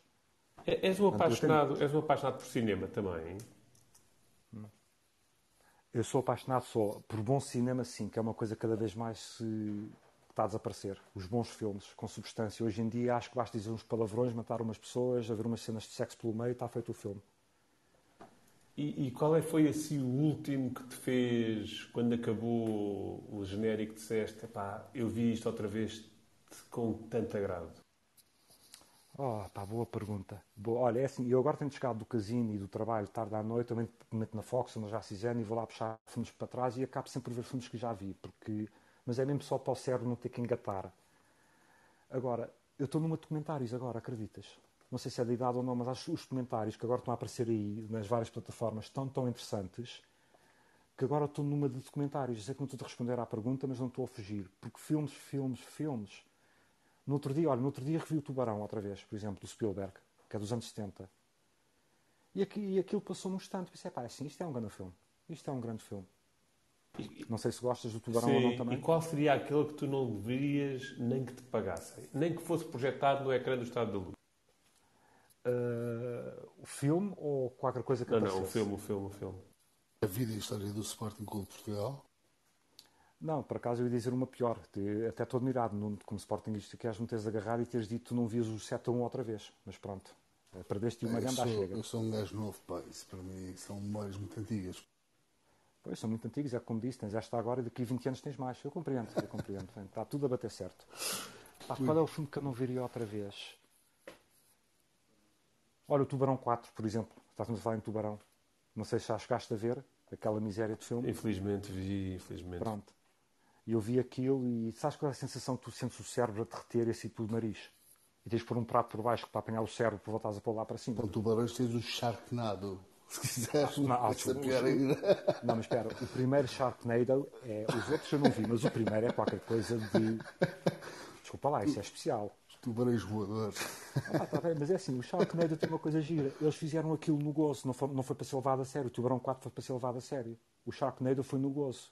E aquilo está repleto de comédia. Aquilo está mesmo, é o, é o antigo B-horror movie do, dos anos 50 e 60. Pá, aquilo tem piada. Aquilo está, também não via mais que uma vez. Só vi uma vez e chegou. Muito bem. Eu penso, João, João Santos, que tinhas aí uma questão já há algum tempo. Nós estamos vindo a saltar, a saltar as tuas questões, desculpa lá. Mas penso que Pá, não sei, não, não- exato, não tenho mal nenhum. Ah, boa noite, Nuno. Boa noite à, à sala. Bom noite, João. Ah, hum, obrigado por teres aceito o nosso convite, ah, como é óbvio. E hum, eu queria dizer que o pós-pandemia e um- uma das minhas maiores ah, surpresas foi ter ido a um, à Casa da Música no Porto, que eu sou cá do Porto, e ter ido a um espetáculo do Diogo Costa, que é um, um maestro ah, novito, tem 30 anos. Ah, opa, e para mim foi, foi uma coisa revitalizante que eu na altura até falei aqui com o grupo do Media Capital e hum, efetivamente ah, este tipo de espetáculos deviam ser mais devia ter mais projeção para o público em geral e as pessoas não têm noção disso. Eu por acaso ainda não tive a oportunidade de, de ver ao vivo o- os seus espetáculos, mas certamente que, que o irei fazer ah, assim que for possível. Um, e a minha pergunta uh, prende-se um bocadinho no que estivemos a falar no início. Tu falaste no teu avô, disseste que, era, que se chamava Paulino Gomes, certo? Tens o microfone desligado, não? é? Peço desculpa, peço desculpa. Estava aqui a abrir, a abrir o chat, por engano. Sim. É Paulino Gomes, Dr. Paulino Gomes Júnior. Paulino Gomes Exatamente. Era, o- era o meu bisavô. E curiosamente, eu também fiz aqui a minha pesquisa e efetivamente tu e o teu irmão têm Paulino Gomes no meio do nome, certo? Somos os últimos a ter no nome. Eu sou Nuno Luís Paulino Gomes Feist. Somos E o teu últimos. irmão é Henrique também. ah, Henrique Manuel, Manuel Paulino Gomes. Feist. Exatamente. E eu queria te perguntar um bocadinho ah, qual é o papel do teu avô, ah, dos teus avós, neste caso, avô, bisavô, na, na vossa formação e o que é que o, o avô Paulino Gomes incutiu no Nuno e no Henrique Paulino Gomes. Feist. Ok, olha, a música curiosamente vem dos dois lados da família, do meu pai e da minha mãe. Eu já explico a ligação do meu pai, que é uma história fascinante também. Mas da parte do, do avô Manuel Paulino, como a gente o chamava, não era avô, era Manuel Paulino que a gente o chamava, que era assim que ele queria, ele era um bacana, autêntico. Era um mesmo um bacana. Não, eu não quero avô, isto é, faz-me para ser velho, é Manuel Paulino e está tá a andar. Pronto. Ele ficou com orgulho imenso quando, quando eu comecei a tocar piano. Aliás, eu lembro de uma vez, ele sentou-se ao piano comigo e ensinou-me, eu não vou tocar agora aqui já tenho terminado de dormir, ensinou-me a tocar uma, uma yam pam pam pam pam pam pam pam pam pam pam aquilo que, se toca em espelho nas touradas e, e afins e nas festas e ele teve um orgulho que ele ensinou-me isso eu, tirei, e eu, eu olhei para as mãos dele e copiei e ele ficou com orgulho e ele estava sempre orgulhoso de eu estar a tocar e a ser igual ao avô, a tocar e eu disse, olha bem avô, bem, só que Manuel Paulinho, tu, tu foste advogado e eu quero ser músico Portanto, Portanto, levei para aquilo para outra a seguir. Da parte da minha, da- do meu pai, a minha avó, portanto, a mãe do meu pai, era cantora de ópera lírica. E o meu bisavô, ou era bisavô, era o tio da minha avó, acho que era o tio da minha avó, meu tio bisavô era o Tomás Del Negro, que foi dos primeiros compositores da revista em Portugal. E se forem ver Tomás Del Negro, compositor, vão ver, ele tem uma data de obras, aliás, ele tem muita coisa escrita para trompas que ainda estão no, estão no conservatório, que ainda são tocadas. E é o meu avô, o meu, meu tio bisavô. A gente, o meu irmão e eu estávamos destinados, quer dizer, era do lado da mãe, do lado do pai, portanto estávamos destinados para acabar nisto. Havia toda uma linhagem, não é? Havia toda uma linhagem, exatamente. Muito obrigado pela tua resposta. Muito obrigado. Oh, oh Nuno, já falámos da, da infância e agora vou-te fazer uma pergunta que, com toda a honestidade, se não quiseres responder, não respondas, por favor. Mas falámos da tua infância e do teu irmão difícil, no colégio que não vamos dizer que era o Santo Juliente. Difícil pelo teu talento, mas tu tiveste um início de, de anos 20 eh, muito complicado a nível familiar. Como é que, com uma presença tão importante, como é que se ultrapassa isso e depois constrói um adulto tão, tão capaz e um homem de família tão, tão, enfim, tão envolvido naquilo que é, que é a mulher e os filhos? Olha, obrigado pela pergunta e eu não tenho problema nenhum em falar sobre isso, porque aliás é a falar sobre isso também ajuda a ultrapassar a dor, que ainda está cá dentro, acredita, passados estes anos todos. E estamos a falar, para quem não sabe, eu perdi a minha mãe em 93, portanto tinha 22 anos, e o meu pai uh, morre em 96, 3 anos depois. Portanto, de repente o meu irmão e eu estávamos sozinhos no mundo, basicamente. Enfrentar, enfrentar este mundo sem pai, sem pai nem mãe. Enquanto com a minha mãe já era mais ou menos esperado, porque ela começou a ter sinais oncológicos nos anos 80, nós já estávamos mais ou menos preparados, claro, ninguém, ninguém quer perder a mãe, mas já estávamos mais ou menos preparados que, olha, cada dia extra que temos com ela é uma benção. Uh, portanto, quando a minha mãe partiu, porque ela teve, começou o cancro da mama e depois desapareceu, e depois apareceu noutra mama, e depois desapareceu, e depois foi para o cérebro, e depois desapareceu, e depois de repente quando apareceu, apareceu para o corpo todo. Portanto, aí a gente já sabia que era uma questão de tempo. Mas estamos a falar de uma coisa que durou 12 a 14 anos. Ainda foi algum tempo a viver assim. O meu pai faleceu de melanoma, que é o can aquele cancro da pele mais mortífero que existe. Só que o meu pai só foi diagnosticado com melanoma um ano depois de minha mãe morrer e estava com o meu pai representante da Adidas em Portugal e, e, foi, e foi acompanhar a Adidas nos Jogos Olímpicos e aproveitou, foi lá um médico especialista e o médico disse, olha é assim, você tem eh, seis meses de vida, não sei o quê, não sei o quê, você vai morrer a meio de Abril. O meu pai morreu a 15 de Abril.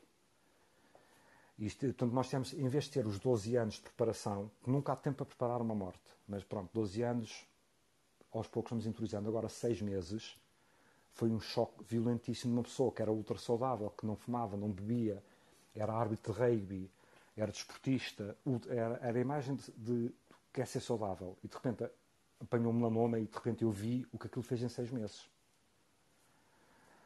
Uh, e depois o meu irmão e eu só nos tínhamos um ao outro. Eu tive a sorte que eu, a minha mãe morre em 93, eu conheço a Claire em 93, a minha mãe morre em maio, eu conheço a Claire em setembro, outubro de 93. E casamos em 95. E o meu pai morre em 96 e o meu primeiro filho nasce em 96. Nasce dois meses depois.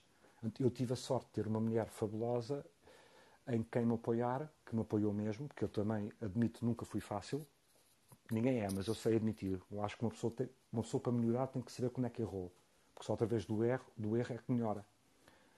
E ela foi fundamental para mim em apoiar-me. Depois os meus filhos, à medida que iam crescendo, e depois tinha o meu irmão, a gente ficou cada vez mais unidos. Aliás, nós somos inseparáveis. Há muita gente que já se tentou meter pelo meio, tentar separar esta ligação que a gente tem, ou por inveja, ou por uh, whatever, para tentar quebrar isto. Só que o que eles não sabem é que, depois do que a gente passou, nós somos inquebráveis. Inquebráveis. Temos as nossas discussões de irmãos? Claro que temos. Claro, isto não é, não é sempre um mar de rosas. Mas essas discussões servem para fortalecer mais o amor que a gente tem um por outro. Eu tive a sorte de ter uma família de mulher com os meus filhos, fenomenal. Tenho um irmão, tenho a minha prima também, a Marina, que é Marina é, é sobrinha da minha mãe, do lado da minha mãe, que também tem sido fundamental. E fechámos nesta Copa pequena e construímos o futuro a partir daí. Muito obrigado por este teu testemunho, Nuno. Eu achei, perdoa-me a pergunta, mas uh, achei que era um testemunho importante e que claro. raramente se, claro. raramente aparece nestas conversas em que, em, que, em que se tem, mas aqui tínhamos um enquadramento para isso. Não sei se alguém mais quer subir, eh, se quer fazer perguntas, quer. Eh, Eu penso que o Fábio ainda tem uma questão para fazer. Bro. Fábio, desculpa. desculpa não faz mal, não faz mal. Uh, boa noite, Nuno. Uh, muito obrigado por estares aqui connosco e teres acedido aqui ao nosso convite. Uh, Olha, antes de passar aqui às três questões que eu tenho para ti, vou passar aqui a uma questão que já foi mais ou menos respondida, mas ainda assim não queria deixar passar, porque pode sempre haver alguma coisa a acrescentar. Aqui da Patrícia Ferreira, que está connosco na audiência e que diz: um, Nuno, uh, quais os, as principais diferenças entre panorama musical cultural entre o século passado e o de hoje, na tua opinião? Ok, uh, hoje temos, uh, temos muito mais tecnologia que facilita, facilita o processo de trabalho. Por outro lado, também, a pergunta que me foi feita no outro dia de pessoas que sabem cantar e têm jeito para isto e depois tentam. Pergunta que me foi feita há bocado, não sei se recordam também facilita isto. Uhum. A grande diferença é que antigamente era, era sem rede, antigamente. Os programas, por exemplo, a televisão eram em direto, eram cantado em direto, era tudo em direto. É what you see is what you get, é sem rede. Hoje em dia, grava-se, corta-se, não correu bem, edita-se, não sei o quê. Portanto, colmata qualquer falha que um artista pode ser. Aliás, se a gente for ao YouTube e ouvir que, não estou só a falar de português, de internacionais também, aquelas live vocals, por exemplo, de um cantor famoso, não vou mencionar nomes, mas basta ir ao YouTube e procurar, a gente ouve eles a cantar ao vivo e não soa nada, nada igual ao que é quando a gente ouve o, o CD, o MP3 ou whatever. Faz sentido? Muito sentido. Isto é uma delas. Uhum. A, a, outra coisa, o panorama, o panorama cultural, é que hoje em dia estamos muito mais abertos a novas coisas. Antigamente era um pouco fechado o nicho, era, havia a música underground, os movimentos punk, até o rock quando nasceu, os Beatles, os próprios Beatles começaram num, num bar em Inglaterra, era muito o movimento underground. E só aqueles com muito talento é que poderiam vir à superfície. Eu acabei agora de ver um documentário, agora mesmo antes, de, antes deste, desta conversa, que eu estou a adorar e tenho muita pena que acabe já, porque eu quero voltar outra vez para continuar. Portanto, não está lançado o convite para tu me convidares. Ainda não estamos a acabar, mas o convite está já feito. Mas agora vi um documentário que deu na RTP há três dias, que é da história da Motown, que deu na RTP. Lá está, uh, o que disse há bocado, não foi, não foi publicidade. Porquê é que não publicitaram este documentário? Um documentário de duas horas sobre a história da Motown, fabuloso. E basicamente é isso. Eles com a Motown começou com uma coisa underground, que era os afro-americanos a, a tentarem ter uma voz, um som, e que inicialmente era completamente rejeitado, mas de repente ficou uma música, um som americano já não dizia que era um som afro-americano, era o Motown é um som americano. E, é, e esse comentário fala das lutas. É um pouco isso a diferença. Estamos agora numa sociedade muito mais inclusiva, é muito mais fácil aceitar coisas. Antigamente tinha que se lutar mais aqueles movimentos mais alternativos. Até, até falo por mim, vou dizer o teatro musical no século passado, em Portugal, era um movimento alternativo. Ninguém queria saber. Agora, hoje em dia, de repente, o teatro musical deu um grande boom. Graças a Deus. Está a dar um grande boom. Antigamente tinha que se lutar mais para coisas que não eram main, mainstream, essa é a palavra. O que não era mainstream tinha que se trabalhar muito mais. Hoje em dia já não, já não há tanto mainstream, já, já podemos falar de uma panóplia de estilos, mas todas em, em pé de igualdade. Não sei se me faço entender. Uhum. Muito bem, Nuno. Entretanto, a Patrícia aqui agradece a tua resposta uh, e tenho aqui mais três questões para ti, que é, uh, segundo ouvi dizer, uh, um dos teus defeitos, bem como qualidade, é seres muito paciente. Já diz o teu irmão, não é? Uhum. Agora, uh, quando é que perdes a paciência? Ou, ou, quando é que te fazem perder a paciência? Olha, eu, à medida que estou ficando, não é mais velho, mais experiente na vida, uh, que fica mais difícil eu perder a paciência, porque já aprendi uma coisa, eu sou responsável pelo que eu digo, eu não sou responsável pelo que tu queres entender. E eu estou sempre a pensar nisso. Quando a pessoa está armada em parva à minha frente, eu digo, não, eu, eu transmiti-me bem. Se a pessoa não está a perceber, deve ser defeito da pessoa. E não vou ser eu agora a explicar a um adulto que para parar de ser parvo. Porque se eu tiver que explicar ao adulto para parar de ser parvo, vai dar confusão. Sim, eu sou muito paciente, mas também sei, através do diálogo, tentar eh, que, não, que isto não estoure. Não vale a pena estourar. Não vale a pena. Há muita situação que pode ser evitada só por falar calmamente com as pessoas, em vez de estar logo a levantar a voz. Porque levantar a voz dá à pessoa do lado lá levantar a voz e quando damos por nós temos uma briga acesa. E não vale a pena. Há, há, outras maneiras de resolver os assuntos. E pelo menos é a minha maneira de ser. Respondendo à questão, é muito difícil eu perder a paciência. Só perdi muitas vezes com o Benfica a época passada, mas isso são outros 500. muito bem, muito bem. Uh, outra questão que eu tinha aqui para te colocar é: uh, sendo que quase normal foi aqui uma peça tua e do teu irmão, aqui há uns anos atrás, que na altura acabou por ser um grande sucesso. Um, para ti, o que é que, uh, o que, é que consideras. Uh, uh, o que é que é normalidade para ti? O que é que é ser normal? Se é que para ti há normalidade no ser humano?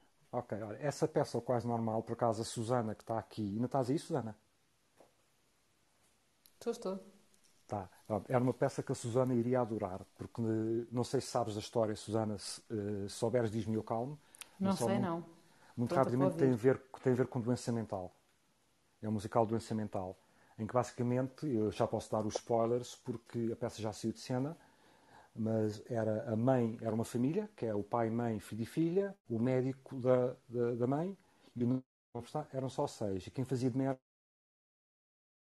a gente vê que a Lúcia não está bem, não está bem, é, está, é uma ser de família, preparar para a escola, não sei o quê, não está bem. E a gente percebe que ela não está bem porque um dos atores, que é o filho, está em cena, já morreu. É o miúdo que morreu à nascença. E ela nunca conseguiu largar isso. Nunca. Na cabeça dela, o filho cresceu e está lá com ela. E ela tenta tudo, das, terapias de choque, até medicamentos, tenta tudo, e ela acaba, pela única maneira que consegue lidar com a situação, é afastar-se. É uma peça muito pesada, mas brilhantemente escrita. O que é que é ser normal? Eu vou usar uma frase do, do musical, que é o normal é ser perfeito. O normal é ser perfeito eu. Eu tenho que me sentir que eu estou a fazer o que eu acho que é o melhor que eu sei fazer. Sem ferir a pessoa ao lado, sem denigrir, sem magoar ninguém. Lá está aquilo que eu disse várias vezes já hoje. É a cabeça para baixo e trabalho para a frente. O que é que é normal para mim? É se todos tivessem esta atitude de não estar a meter o nariz, o nariz no vizinho, no, no, que o vizinho está a dizer, ou no que o outro disse e não disse, e só se concentrasse no que tem que fazer para contribuir para a sociedade, isso para mim é normalidade. Outra normalidade é o Benfica estar em primeiro outra vez, por exemplo. Aí, aí eu tenho que discordar que sou do Sporting, mas também, pronto, enfim, é clubismos à parte. Não, agora, isto, isto, foi, isto, foi, só uma provocação para o Nuno. Portanto, o, normal, o, normal, para mim, o que deveria ser o normal é cada um fazer o que tem que fazer sem estar a, a tentar lixar o outro. Já há tanta confusão no mundo, pá, não vamos estar a complicar isto mais. Sem dúvida alguma. Olha, e outra questão que tenho para ti é, uh, quando tu começas a ver que tens assim uma orquestra muito grande ou assim grande à tua frente, ficas insuportável ou bem disposto? Fico exatamente igual ao que eu estou a ter esta conversa. Falo com eles, com a orquestra, exatamente como, como estaríamos agora. Se, estivessem cá, se vocês estivessem a ver um ensaio meu, é exatamente igual a este tom de voz, como se eu como, como estamos aqui a falar hoje à noite, não fica insuportável. Porque lá está, aquilo, aquilo de, tem a ver com a pergunta que fizeste há bocado, perder a paciência. O maestro é para ser o. Eu não gosto de usar a palavra líder, porque isto não é um líder, é a pessoa que está à frente a tentar que eles toquem todos a, a, a tempo a mesma música, já agora dava jeito, e a tempo. Compete-me a mim, eu tenho que transmitir a confiança que eu estou calmo, que eu estou sereno, que eu sei o que é que eu estou a fazer, que se eu fizer isto e fizer isso bem, metade, metade do papel de maestro já está bem feito. Porque metade do papel de maestro, as pessoas não se apercebem, é transpirar segurança, confiança, serenidade e calma. Porque se os músicos topam que está qualquer coisa de errado, e depois é efeito dominó. Epá, espera aí que ele está inseguro, espera aí que isto está inseguro, isto está a cair, isto está a parar, isto não sei o quê, mas porque é que ele está inseguro, o que é que se passou, não sei o quê. Estás a ver onde estou a chegar? Uhum, uhum. Portanto, é muito importante manter a calma. Portanto, eu não posso ficar insuportável, posso estar a sentir por dentro tudo, mas uhum. nunca vou transparecer cá para fora se eu transpareço cá para fora, vai ter efeito na equipa que eu tenho à minha frente a trabalhar comigo. Sim, acabam por ficar depois também descontrolados, né? se não passas essa, essa, segurança. Uh, uma última questão, e peço desculpa, eu disse que eram três, acho que já para aqui no quarto, que é, uh, há pouco tocavas neste, neste uh, ponto que é um, as homenagens que fazem aos artistas e, e a quem contribuiu para, para, para, para o nosso país, para um país melhor. mas de certa forma, por exemplo, uh, tu, tu, tens aqui uma, uma participação uh, nos Globos de Ouro, por exemplo, e todos os anos há, há sempre um globo para, para a personalidade, não é? Uh, que, que para homenagear. É, é, o Prémio Mérito e Excelência, o que se chama Mérito e Excelência. Muito obrigado. Prémio Mérito e Excelência. Achas que, na tua opinião, poderia haver uh, nesse, nesse mesmo, neste, nessa mesma gala aqui uh, mais, do que, mais do que um globo, uh, não é? do que propriamente, ou seja, serem mais homenageados do que propriamente ser só um, não é? entre tantos, porque haveria tantos para, para, para fazer. E, e depois também na verdade, nunca é demais, obviamente, mas ainda assim, uh, ainda vou vendo assim, uh, muitos artistas uh, e não só serem homenage homenageados ainda em vida, o que, o que também fico contente por isso, não é? Porque lá está aquela tal conversa que estávamos a ter há pouco, não é? Depois da morte, que de facto vai servir de alguma coisa, mas ainda assim vou vendo uma homenagem a outra ainda feita em vida e muito bem. Mas pronto, era esta a questão aqui desta questão dos globos. Isso, isso, é, isso é filosofia e decisão da estação que cada ano eles entregam um mérito e excelência para a pessoa que naquele ano, ponto, uh, do ponto de vista da SIC, contribuiu melhor para a sociedade, teve destaque maior, ou, ou, já contribuiu no passado e é o culminar de uma carreira. Eu até pensei que ias perguntar se não gostava de receber um já tinha resposta pronta para essa. mas, o, o, mas podes responder, mas não, de qualquer forma. É muito simples. No dia que eu receber, eu sei que já não vou fazer mais globos, que é tipo eles dizerem: pronto, já estás velho, estão a pôr na prateleira, toma lá o globo, vai-te embora. Portanto, eu espero não receber o globo mérito e excelência durante pelo menos 40 anos. Sim. Mas eh, só, só, só para te dizer isto, que é, uma vez que o teu irmão já, já recebeu e fez questão de o partilhar contigo, não é? Porque claro. Eh, acabaste também por, por receber, não é? Na verdade. Pois, exato, exato. Mas isso foi, ele ganhou o melhor ator na peça Broadway Baby, que era a celebração dos nossos 30 anos de carreira, que era só piano e voz. Portanto, lá está, o meu irmão, com a educação que tem, ele seria incapaz de eu sou o ator, tu és o músico, não sei o quê, o prémio é meu, não é teu. E há muitos que fariam isso. Atenção, há muitos que fariam isso. Ele não. Ele disse: Eu não conseguiria ter feito o que eu fiz se não tivesse a ti. Ele disse isto no discurso. Se eu tivesse a ti, sem ter-te a ti a apoiar musicalmente, eu não conseguia fazer o que eu consegui fazer. Portanto, este prémio é teu também. E pronto, eu que não sou de chorar, chorei nesses globos. Vem-me uma lágrima no canto do olho, como diria o Bonga. É verdade, é verdade. Fantástico. Muito obrigado, Nuno. Muito obrigado. Obrigado pelas questões, Fábio. Bruno? Sim, tem aqui mais uma questão que estava no nosso alinhamento também, mas a Maria puxou-a e eu acho que é de total legitimidade que seja ela uh, a questionar. Maria. Entretanto surgiram mais, mas eu faço essa. Um... Não, não, força.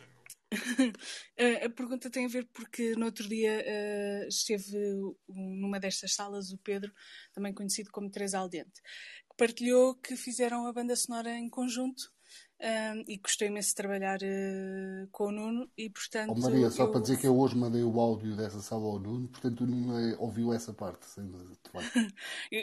Pronto, e hum, eu queria perguntar como é que... Hum, como é que foi a experiência? O que é que pode uh, contar sobre, sobre, essa, sobre, essa, sobre esse trabalho, não é?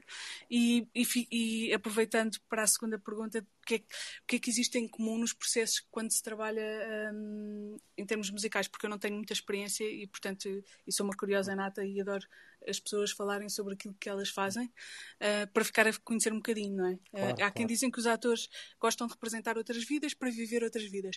Eu gosto de ouvir as pessoas a falar sobre aquilo que elas fazem para eu, sem ter que fazer, um, aprender. Ok. Sobre uh, trabalhar com o Pedro, uh, o Teresa Aldente, Pedro, por acaso no meu telefone tem Teresa Aldente, Pedro Pico, Dracteis, já tem tudo, porque eu nunca sei, já pus os nomes todos dele.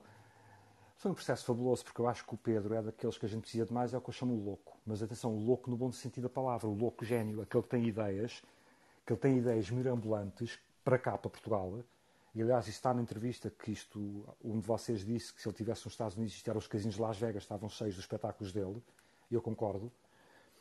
Portanto, eu como também sou maluco e avariado da cabeça, quando o Pedro disse vamos fazer em plena, atenção, estamos em plena pandemia, nem eu tinha sido de casa, vamos fazer um musical com X cantores, orquestra de X e não sei o que, não sei o que mais, e, e cada um em sua casa e disse, bora fazer isto, buga, bora, siga.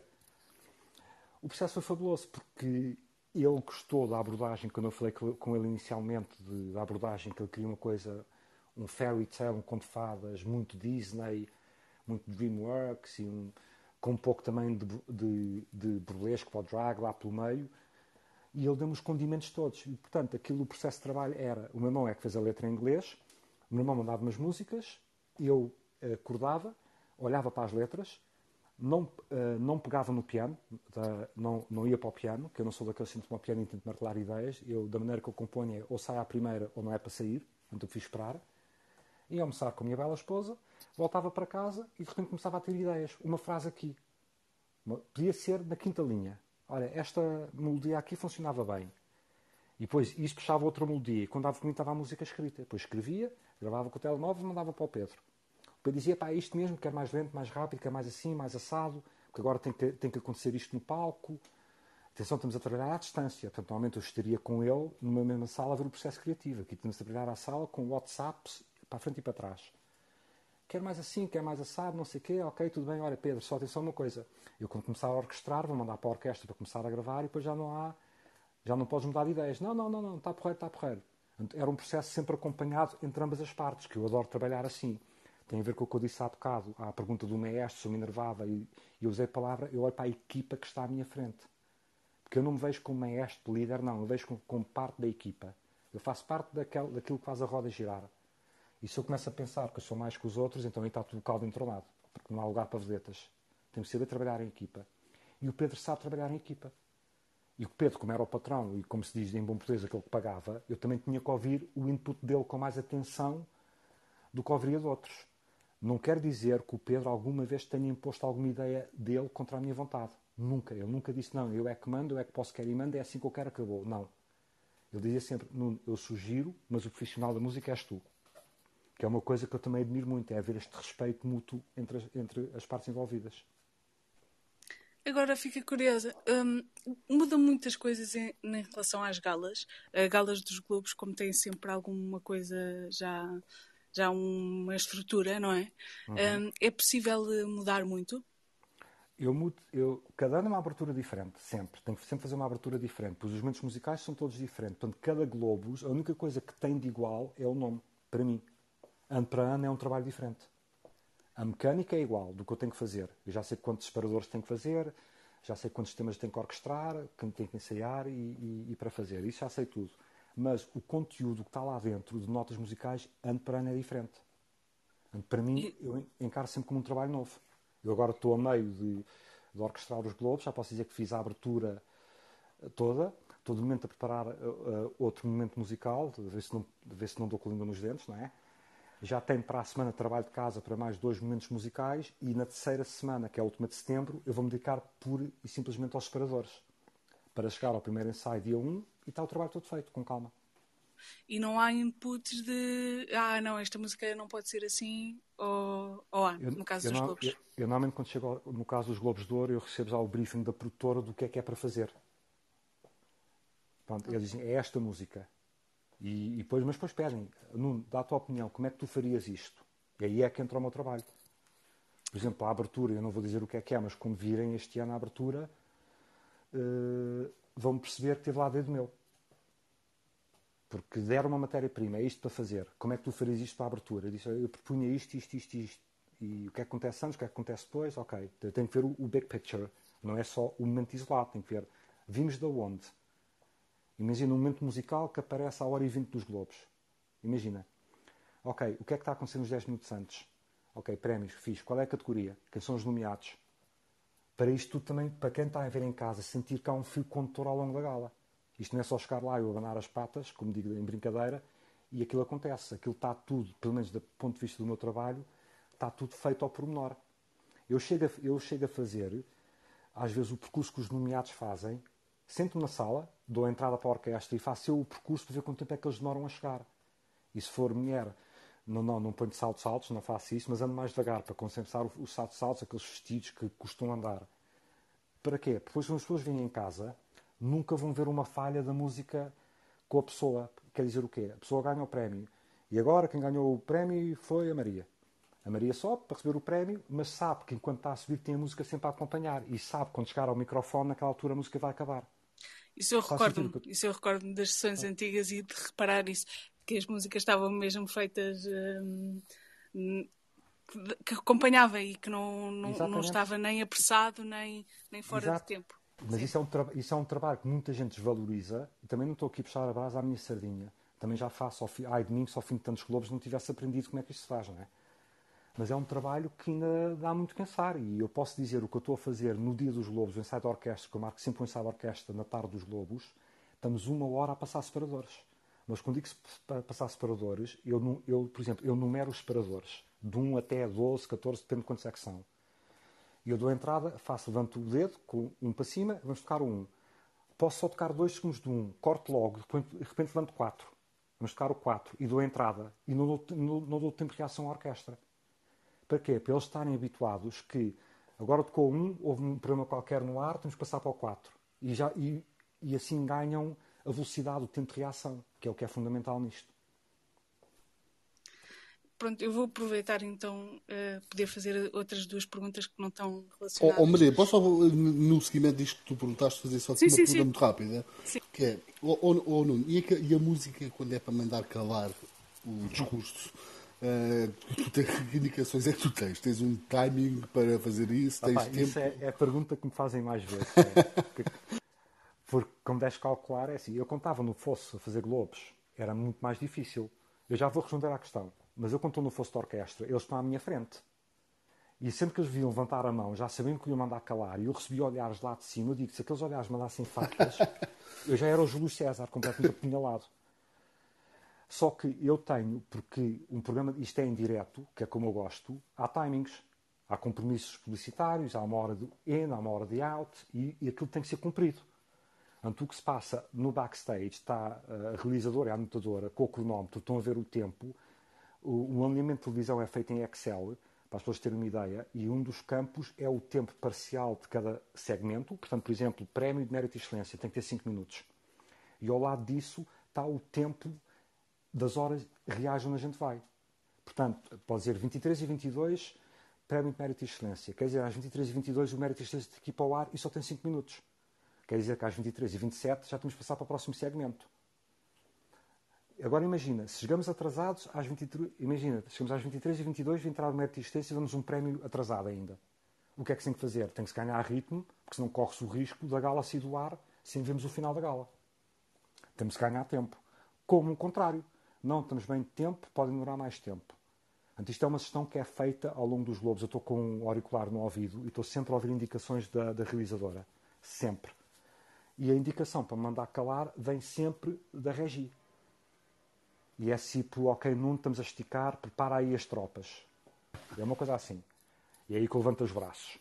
Começa a orquestra a olhar para mim já a rir, não é? Porque já dá piada e de repente, ok, Nuno, olha, é, tens mais cinco. Não, a próxima indicação é: se vis uma aberta no, no discurso, ataca.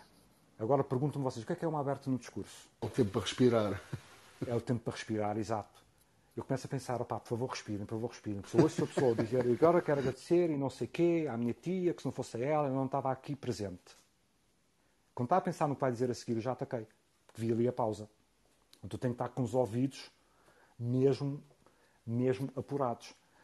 Se não, se não derem aberta, porque é daqueles que falam assim, a John F. Kennedy, que é sempre a falar assim, agora quero dizer isso, não sei o não sei o que, não sei o que mais, eu começo a dizer, pá, não tem que ser, peço desculpa, mas tem que ser. Quando eu ouço tem que ser, eu começo só com um violino, tum, tum, tum, tum, baixinho, subtil, para ver se a pessoa que está em palco ouve. À medida que a pessoa não ouve, eu vou meter mais instrumentos lá para dentro. E acontece não ouvir ou fazer-se de, de surdo? Eu vou metendo mais instrumentos. Começa com um violino, ao fim de, dois, ao fim de 4 ou 5 segundos já está com, com as cordas todas, até que de repente tens a orquestra toda, toda a fazer tam, tacata, tam, tacata, tam, tam, e aí não há volta a, a pessoa não quer já, já, está, já está tudo. Né? E depois isto está sincronizado também com aquele microfone que sobe e desce. Então está tudo sincronizado aí, que depois, a dada altura, aquilo pode começar a descer devagarinho para a pessoa perceber e o volume começa a baixar do microfone, com a orquestra a subir e, e, pronto, depois de repente eu disparo com o pá, taca, taca, tatam, papá, que é já o, o, final mesmo, que é aí já, já, já estou mesmo no limite, já estou-me a berrar ao ouvido mesmo. ok, Maria, continua, por favor. Não, um, agora mudando um bocadinho de tema, mas é. Um, não sei se escolheu uh, fazer alguma educação musical, se o Nuno escolheu dar aos, aos seus filhos ou colocá-los noutra, noutra escola e o que é que recomendaria Portanto, eh, é obviamente que é diferente um adulto eh, começar eh, a ter do que crianças, mas qual é que é a sua opinião? Tendo experiência na, na área de conhecimento? Olha, eu Também já me fizeram muitas essas perguntas e eu posso dizer com muita pena minha que nunca dei uma aula a eles. Porque, na minha opinião, e está, a, Lina, a Lina está cá presente, está cá presente ainda. A Lina vai concordar Estou, com isto. A estou. pior, a pior pessoa para ensinar, no meu caso, para ensinar o piano ao meu filho é o pai. O próprio pessoa é o pai, na minha opinião. É, estamos demasiados próximos. Com tudo, não há- com tudo. Portanto, eu não conseguia, eu não conseguia. E eles pediram, acredito pediram, e eu estou com muita pena minha, e hoje peço desculpa a eles porque deveria, mas não, eu não conseguia. Não sabia calhar- como, não sabia como, sou demasiado, estou tão próximo que não saberia como. Se calhar terá oportunidade com netos. Ahm, mas, mas recomenda qual é que é, por exemplo, as indicações de alguém que, por exemplo, não tem experiência e não, não tem conhecimento, se para ter aulas eh, musicais seria aulas de música só, eh, associada a um instrumento?